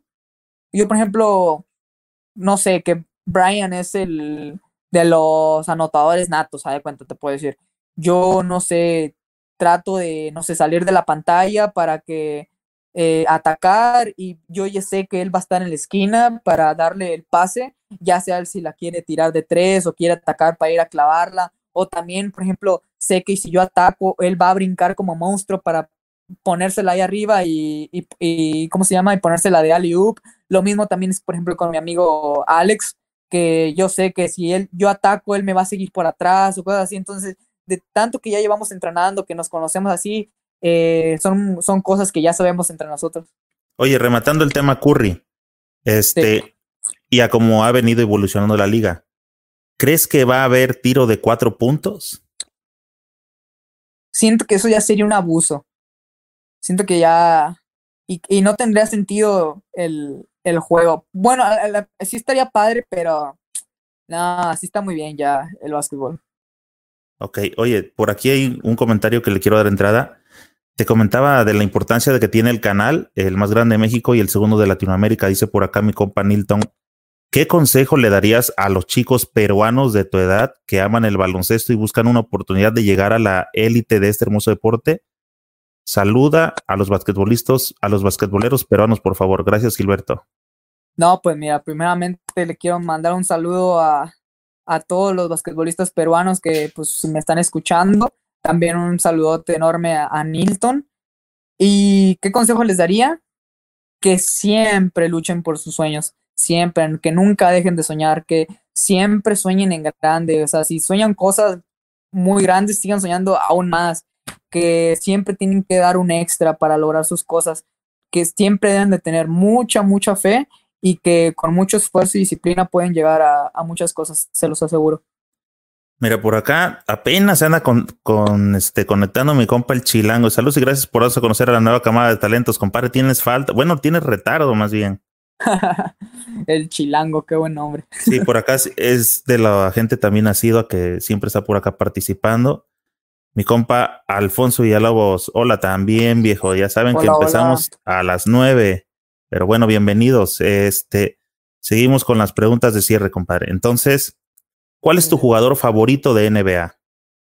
NBA, ahorita, yo creo, me gusta mucho, tengo varios, me gusta mucho Russell Westbrook porque es un jugador con mucho hype, con mucho, así, con mucha vibra, con mucha garra y así. Eh, es muy explosivo. También me gusta mucho, obviamente ya hablando de los jugadores que admiro, ¿no? Que me baso en su juego, me gusta mucho Yanes porque sé del, proceso que ha, que ha pasado para pues, lograr lo que ahorita ha hecho. También me gusta mucho, pues obviamente Curry, como ya lo mencionaste. Eh, ¿Qué es más? ¿Ya, ¿Ya eres de jugadores favoritos o eres de todavía de tengo mi equipo favorito? Yo creo que ya tengo mi equipo favorito. Bueno, de, ¿hablas de, de la actualidad o de, de todos? Eh, ¿Cuál es tu equipo favorito actualmente? Los Warriors y por qué. No, los Warriors no. No, los Warriors no. Pues fíjate que no tengo un, no tengo un equipo favorito. Siempre me ha, desde, desde niño siempre me han gustado los Lakers. Pero luego te digo que hubo la de, eso que cuando tuvieron su baje ah, por eso del, del 2003, del 2013 como hasta el 2000. Y los abandonaste. Dilo, los abandonaste. No no, no, no, los abandoné. Simplemente pues fue como que eh, pues ya no me causaban tanto porque pues había casi no tenían estrellas de nombre. Simplemente pues era, no sé, creo que en ese entonces era D'Angelo Russell. Entonces no era algo así que pues provocara tanto. Luego vino la, la era de los Warriors, obviamente, pues no fue algo así como de que, ah, el típico fan básico de los Warriors. No, simplemente me gustó mucho que, pues que Curry llegó, o sea, no, me adentraba más en su historia, o sea, que llegó a hacerlas junto, o sea, no solo él, sino junto con Clay Thompson, con Draymond Green, con Livingston, con muchos, con muchos jugadores, o sea, de que vinieron desde abajo hasta, hasta arriba. Entonces eso fue lo que a mí me, me adentró, me cautivó.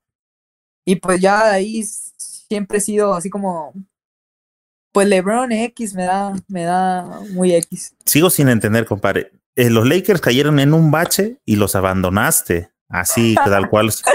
no lo Espérame, es que no entiendo qué ha pasado con el Cruz Azul. Llevan un bache como de 20 ah. años, dijo, y no sé qué pasa. Tú y tu Cruz Azul. ya, yo, yo, mira, yo tengo, tengo una, una grandeza fe en que Fíjate, este año íbamos a ser campeones, pero por el coronavirus se, se fue todo. Pero este íbamos a ser campeones. Oye, dice por acá. Tengo mucha fe. Alfonso Villalobos, pregunta para Gilberto: ¿conoces o conociste a Mario Cázares? Es que es mi amigo y una ah, gran persona. Saludos de Ciudad Juárez, Chihuahua. No, un saludazo ya hasta Ciudad Juárez. Sí, claro, conozco a Mario Cázares. Él es un boxeador que la verdad también he tratado de, de que mm, me transmita porque es un, es un boxeador muy disciplinado, la verdad, si tienen la oportunidad, los invito a que lo conozcan, Mario Cázares. Eh, ahorita tiene proyectos muy buenos, yo sé que le va a ir muy bien y si me está viendo, le mando un abrazote. Bien, entonces, compadre, ¿Jordan o LeBron? Jordan. ¿Doncic o Antetokounmpo? Fíjate, son, son dos muy diferentes. Ahí sí, ahí sí me la, me la perdonas pero siento que obviamente Doncic trae un... me gusta porque combina como un, un estilo sencillo con un estilo NBA, con un estilo europeo, no sé, combina así como muchas cosas. Y Janis es una completamente asesino, o sea, es imparable ese, ese compa. Compadre, gracias por la explicación. Doncic o Antetokounmpo. No, es que no sé, no sabría decirte, no sabría decirte. Magic o Iverson. Bueno, pero, me, o sea, por carisma y todo, me iría mucho por, por Doncic. ¿Magic o Iverson?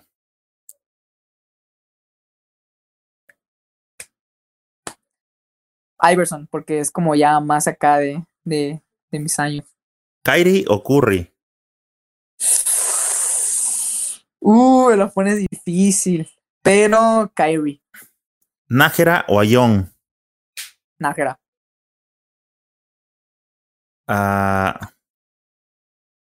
DF, Puebla o Tamaulipas. Tamaulipas. ¿Sí es muy casado con la ciudad? ¿Mande? ¿Eres muy casado con la ciudad? ¿Extrañas mucho el rancho? Sí, sí. Sí, mi ranchito hermoso. Oye, ¿le sufriste con la comida con tu llegada a Ciudad de México? No, no, porque, o sea, gracias a Dios, ahí en el centro de alto rendimiento, pues siempre ha sido de una dieta muy balanceada y, y la verdad es comida muy rica, siempre son platillos muy proporcionados para, pues obviamente para, para atletas o así. Y, pero ya después, ah, o sea, ya cuando salía o conocía de que platillos nuevos o cosas así, al contrario, fascinado, me gustaban mucho. ¿Cuál te ha gustado de las garnachas de Ciudad de México? Fíjate que he tenido experiencias muy buenas. He probado la torta de chilaquil, me gustó mucho. He probado también las quesadillas sin queso. He ah, probado, he probado los taquitos de suadero, los taquitos de, no sé, de, de Carlos Oye, los tacos de canasta que andan en las bicicletas con la bolsa ah, azul, son muy, muy buenos. Buenísimos, buenísimos, sí. De hecho, para la gente de, allá de los Ciudad que si, me está viendo, vayan a los que están en el, creo que sí es en el Zócalo, en, la calle que te, en la calle que te lleva al, a, a, la torre latinoamericana y al palacio, venden unos exquisitos, exquisitos, me encantan, me encantan. Ah, y así como he tenido experiencias buenas, he tenido unas muy malas. Por ejemplo, la, la primera vez que tomé, que probé una torta de tamal. De tamal. No, no, no. Fue una experiencia. O sea, me gustó al me, me, gustó, pero al siguiente día no les quiero contar. Con su respectivo champurrado. Ah, sí, y mi chocolatito. Oye. Sí, sí, sí. ¿A quién de la selección traes de hijo? ¿A quién de la selección traigo de hijo? Al Ryan. al Ryan, yo sí le voy a decir al Ryan. Oye, ¿quién te trae de hijo a ti? Ah, el Gael. Gaelito. ¿Banda o reggaetón? Reggaetón. ¿Correcaminos o Cruz Azul? Ni a cuál irle, compa. Ni a cuál irle. Y literal. literal. Nada, yo, creo que mis correcaminos. Me hubiera gustado jugar como. ¿Como quién? ¿Hablas de, de básquet? Sí. Mm, me hubiera gustado jugar como. Yo creo que como este. Como Westbrook. Así que súper explosivo. así. Sí, así que bien rápido, determinante cuando hace al aro. Sí, sí, sí. Fíjate que a mí me gusta, creo que me gustaba más antes Westbrook, pero lo, he seguido. Pero últimamente me he dado cuenta que carece de muchas cosas. Por ejemplo, este, es muy individual, no, no, no asiste. Este, no, obviamente no, tiene tiro de media ni triples también. Es, es muy malo su porcentaje. Sí, yo, sé, pero a mí lo que me gusta mucho es que cuando va y ataca, no sé, su explosividad, su, su, salto, así, eso es lo que me llama la atención. Ese colada que tiene, que no, no termina el triple, es explosivo uno y va para el cielo, ¿no? A, volcar. Sí, sí, sí, sí. es lo que me gusta. Gil, ¿Fauli cuenta o mejor un triple? Triple. Pero si no te caen, compadre, nos dijiste hace rato. No, pero obviamente depende la, la situación. Si ya de plano, o sea, no me está cayendo nada, nada, nada, pues obviamente sí vas hacia el aro.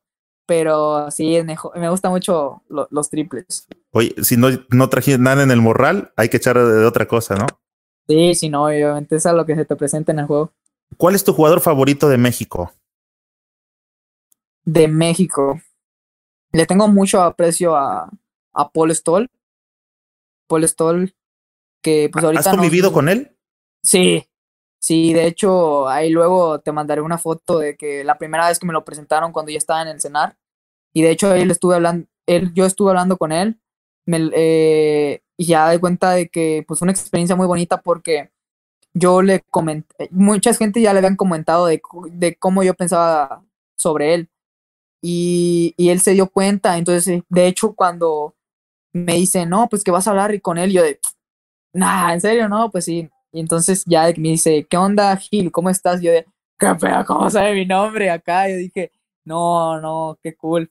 Y entonces ya empecé a hablar con él y de hecho él fue de las personas en que me inculcó de que siempre tienes que trabajar extra. Porque, por ejemplo, yo me acuerdo que la, primera vez que lo vi entrenar, todos se fueron y él se quedó tirando, se quedó ahí tirando, tirando. Porque él me dijo, si eres un chaparrito de poca altura, así como, o sea, un jugador de poca altura como, como yo, siempre tienes, tienes, o tienes que ser muy certero o tienes que darle muy buen rol a, tu, a tus compañeros para poder llegar a algo. Y siempre, el consejo del que me dio siempre es trabajar extra. Y desde ese entonces le agradezco bastante porque sí me ha servido mucho. Y otro de los jugadores mexicanos que también, obviamente, pues mi coach Enrique Zúñiga, que pues la verdad es un super mentor. Pero también el que admiro mucho también es este a José Estrada. Ah, ok.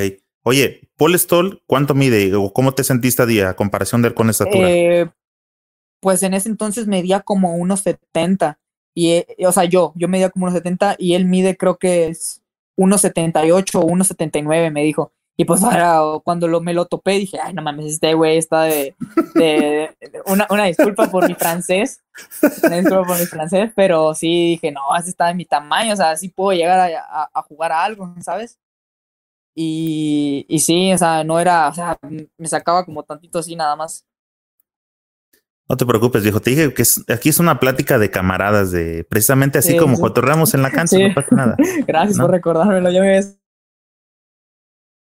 vamos cotorreando, vamos interactuando todos. Digo, no es una entrevista en realidad, vamos, quiero que la gente en realidad te conozca más como, pues como eres, ¿no? Es claro, y, eres un, este, un, chico parlanchín, este, se te da la comunicación, o sea, que, que de todo dar, porque el otro día que estuve con Alex Reina, le tenía que andar sacando las palabras con gancho, le preguntaba y me decía, sí, no. Y yo le dije, compa, habla porque si no aquí nos vamos a morir los dos. te manda saludos. Kevin, Charles, saludos para Sí, no, Kevin, un saludazo a, mi, al niño Kevin. Sí, es él desde los que, desde que inicié a entrenar, él es un niño, creo que tiene ahorita como unos que 12 años, 13 años. Y yo lo conocí desde muy niño y sé el proceso que has sabido trabajar. Ojalá y llegues muy lejos, Kevin. Oye, ¿cuál es tu cinco ideal de lo que has conocido del básquetbol mexicano?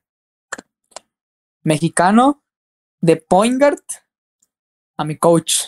Y no es por eh, hacerle la, la segunda, pero no pondría. ¿Has visto partidos de él? Sí, ahí me los pone siempre, siempre. Ahí los trae en su VHS o que trae beta, Ajá, sí, Ahí trae sus cassettes, el, don. Oye, yo subí un juego de selección de México de Argentina contra, contra México. ¿Sí lo viste? Sí, sí, sí. Casi siempre lo veo y me gusta mucho porque como se la clava a Manu Ginobili, siempre se la recalco.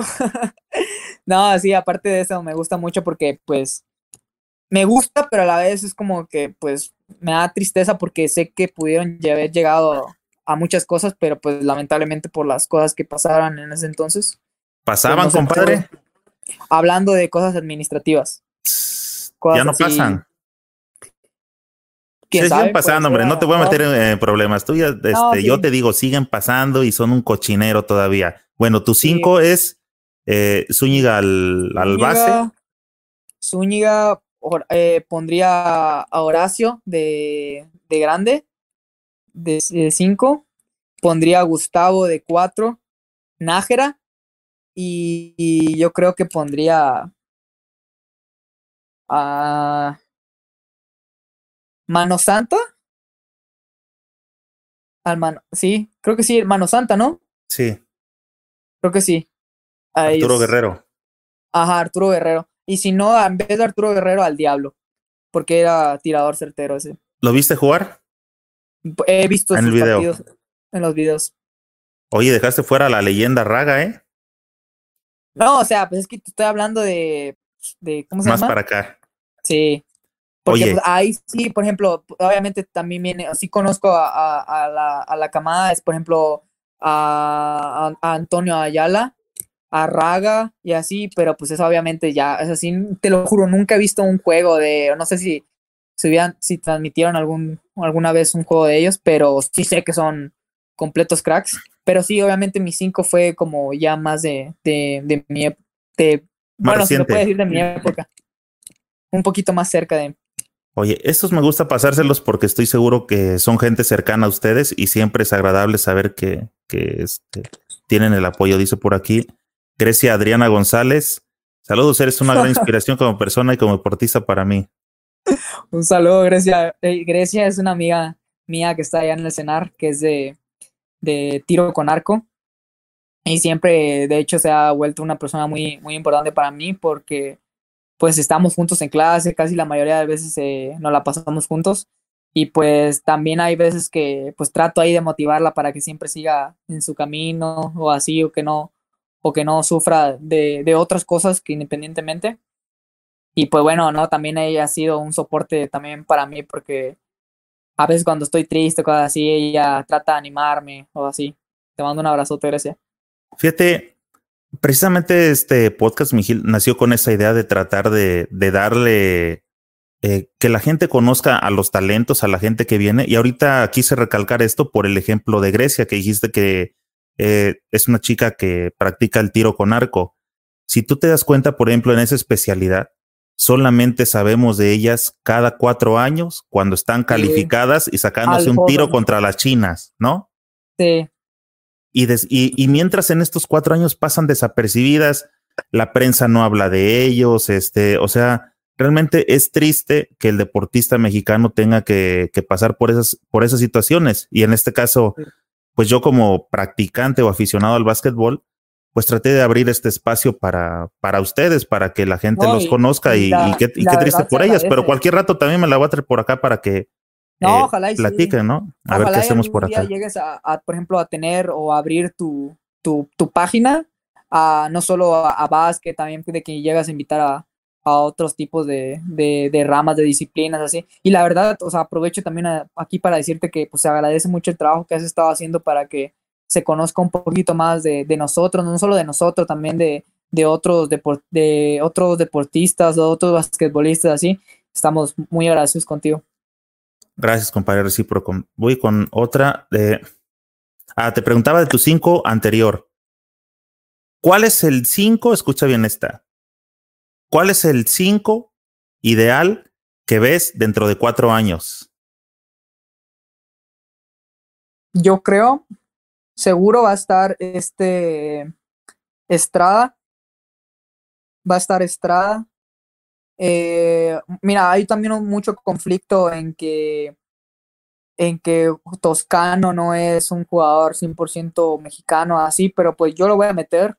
Una disculpa si algunos se llegan a sentir pero se me hace un, jugador con mucho potencial que seguro va a estar en, dentro de los mejores. Eh, va Estrada, eh, este Toscano, ¿quién más? Siento que va a estar. Eh, ¿Quién te podré decir? Paquito Cruz. Paquito también va a estar. ¿Gustavo podrá contar? ¿O ya no? Sí, claro. Gustavo. Y pues ya fíjate de, de poste, o sea, de 5-5, no sé, o de un 4, porque no, ahí también se debería meter a Gustavo en la posición. Eh, no sé, fíjate, ahí sí ya te la desconozco. No sé, ahí, ahí sí no tendría. No sé si me quieres dar ejemplos. No, se me hizo curioso que no incluyeras a nadie de tu camada, ¿eh? Yo le estoy apostando que tu camada ya tiene que despegar. 17, 18 ah, años, en, en cuatro años te dije, ya debes, ya tienen 22, o sea, ya deben de estar ahí. Pero obviamente, o sea, obviamente, yo pensé que hablabas así de que, de que como ya históricos de los que ya hicieron. No, no, no, dije en un futuro, en un futuro ah, no, pueden ser históricos. Pondría, eh, a Gael, de los de mi camada a Gael, que yo siento que es el que ahorita, o sea, va Adelante. Va con todo, es el que va a ascender todo. Se anda revolucionando muy. He tratado de agarrar al Gael, pero es más escurridizo que, que tú, sí. Sí, sí, sí. Si, si, me estás viendo, Gael, si me estás viendo, me da igual. no, no te creas. Pero fíjate que estuvimos haciendo unas dinámicas ahí con, con Basket Next y, y fíjate que ahí estuvimos hablando de Iván Bernal, Brian y Gael Pregúntame, ¿cuándo respondió un mensaje Gael Bonilla? Nunca. Bueno, pues haz de, cuenta que me, que me, trae igual. Este, Mijil, no creí que la plática se nos fuera a hacer larga. La verdad que eres un buen conversador. Eres un buen conversador. Este, viejo, se me está acotando la, me acaba de mandar ahorita el anuncio, no sé si se escuchó, de la batería. Y antes de que me vaya a cortar la transmisión así a, a la mala, por favor, te dejo aquí a la gente para que este, te despidas, para que les agradezcas, para que te dirijas a ellos y este, para que les dejes tus redes sociales donde te puedan seguir y puedan estar al pendiente un poquito más de ti, viejo. Claro, pues mira, primero que nada, muchísimas gracias por, por este tiempo libre que, que nos das para que contar un poquito de experiencias y anécdotas. Quiero mandarle un fuerte abrazo a toda la gente que ahorita pues estamos eh, en la cuarentena, pasando muchas, muchas cosas pero pues obviamente vamos a salir de esta, que sigan entrenando, sigan haciendo ejercicio en su casa. Eh, otra de las cosas que también les quiero decir es que sigan soñando en grande, siempre vayan a cumplir sus sueños, nunca se detengan.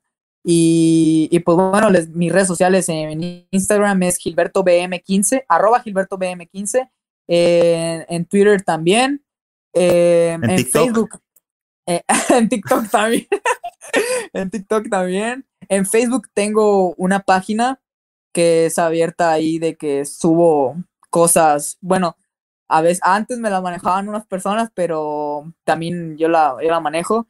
Eh, es una página que pues está también a mi nombre, ahí suben cosas de mis logros o de lo que estoy haciendo día con día. Y también está mi, mi perfil que es que de, de, amigos que está también abierto hacia el público, igual Gilberto Berrones. Y pues espero seguir contando con su apoyo y espero también volver a, a tener otra charla contigo, mi hermano. Gracias, compadre. Gracias este, por haber aceptado. Sí, son medios trabajosos estos chicos de la selección. La verdad, tienen que andarlos este, correteando y no, no les gusta ponerse de modo, pero bueno, por aquí anda mi compa Gilberto. Gilberto, muchísimas gracias. Síganos, por favor, en YouTube, el canal Señor Básquet, donde, por cierto, si no sabes, somos el canal más grande de todo México. Somos el segundo de toda Latinoamérica. Eh, esto es gracias a ustedes, gracias a que prefieren el contenido que, que estamos subiendo. Nos vemos pronto en alguna cancha.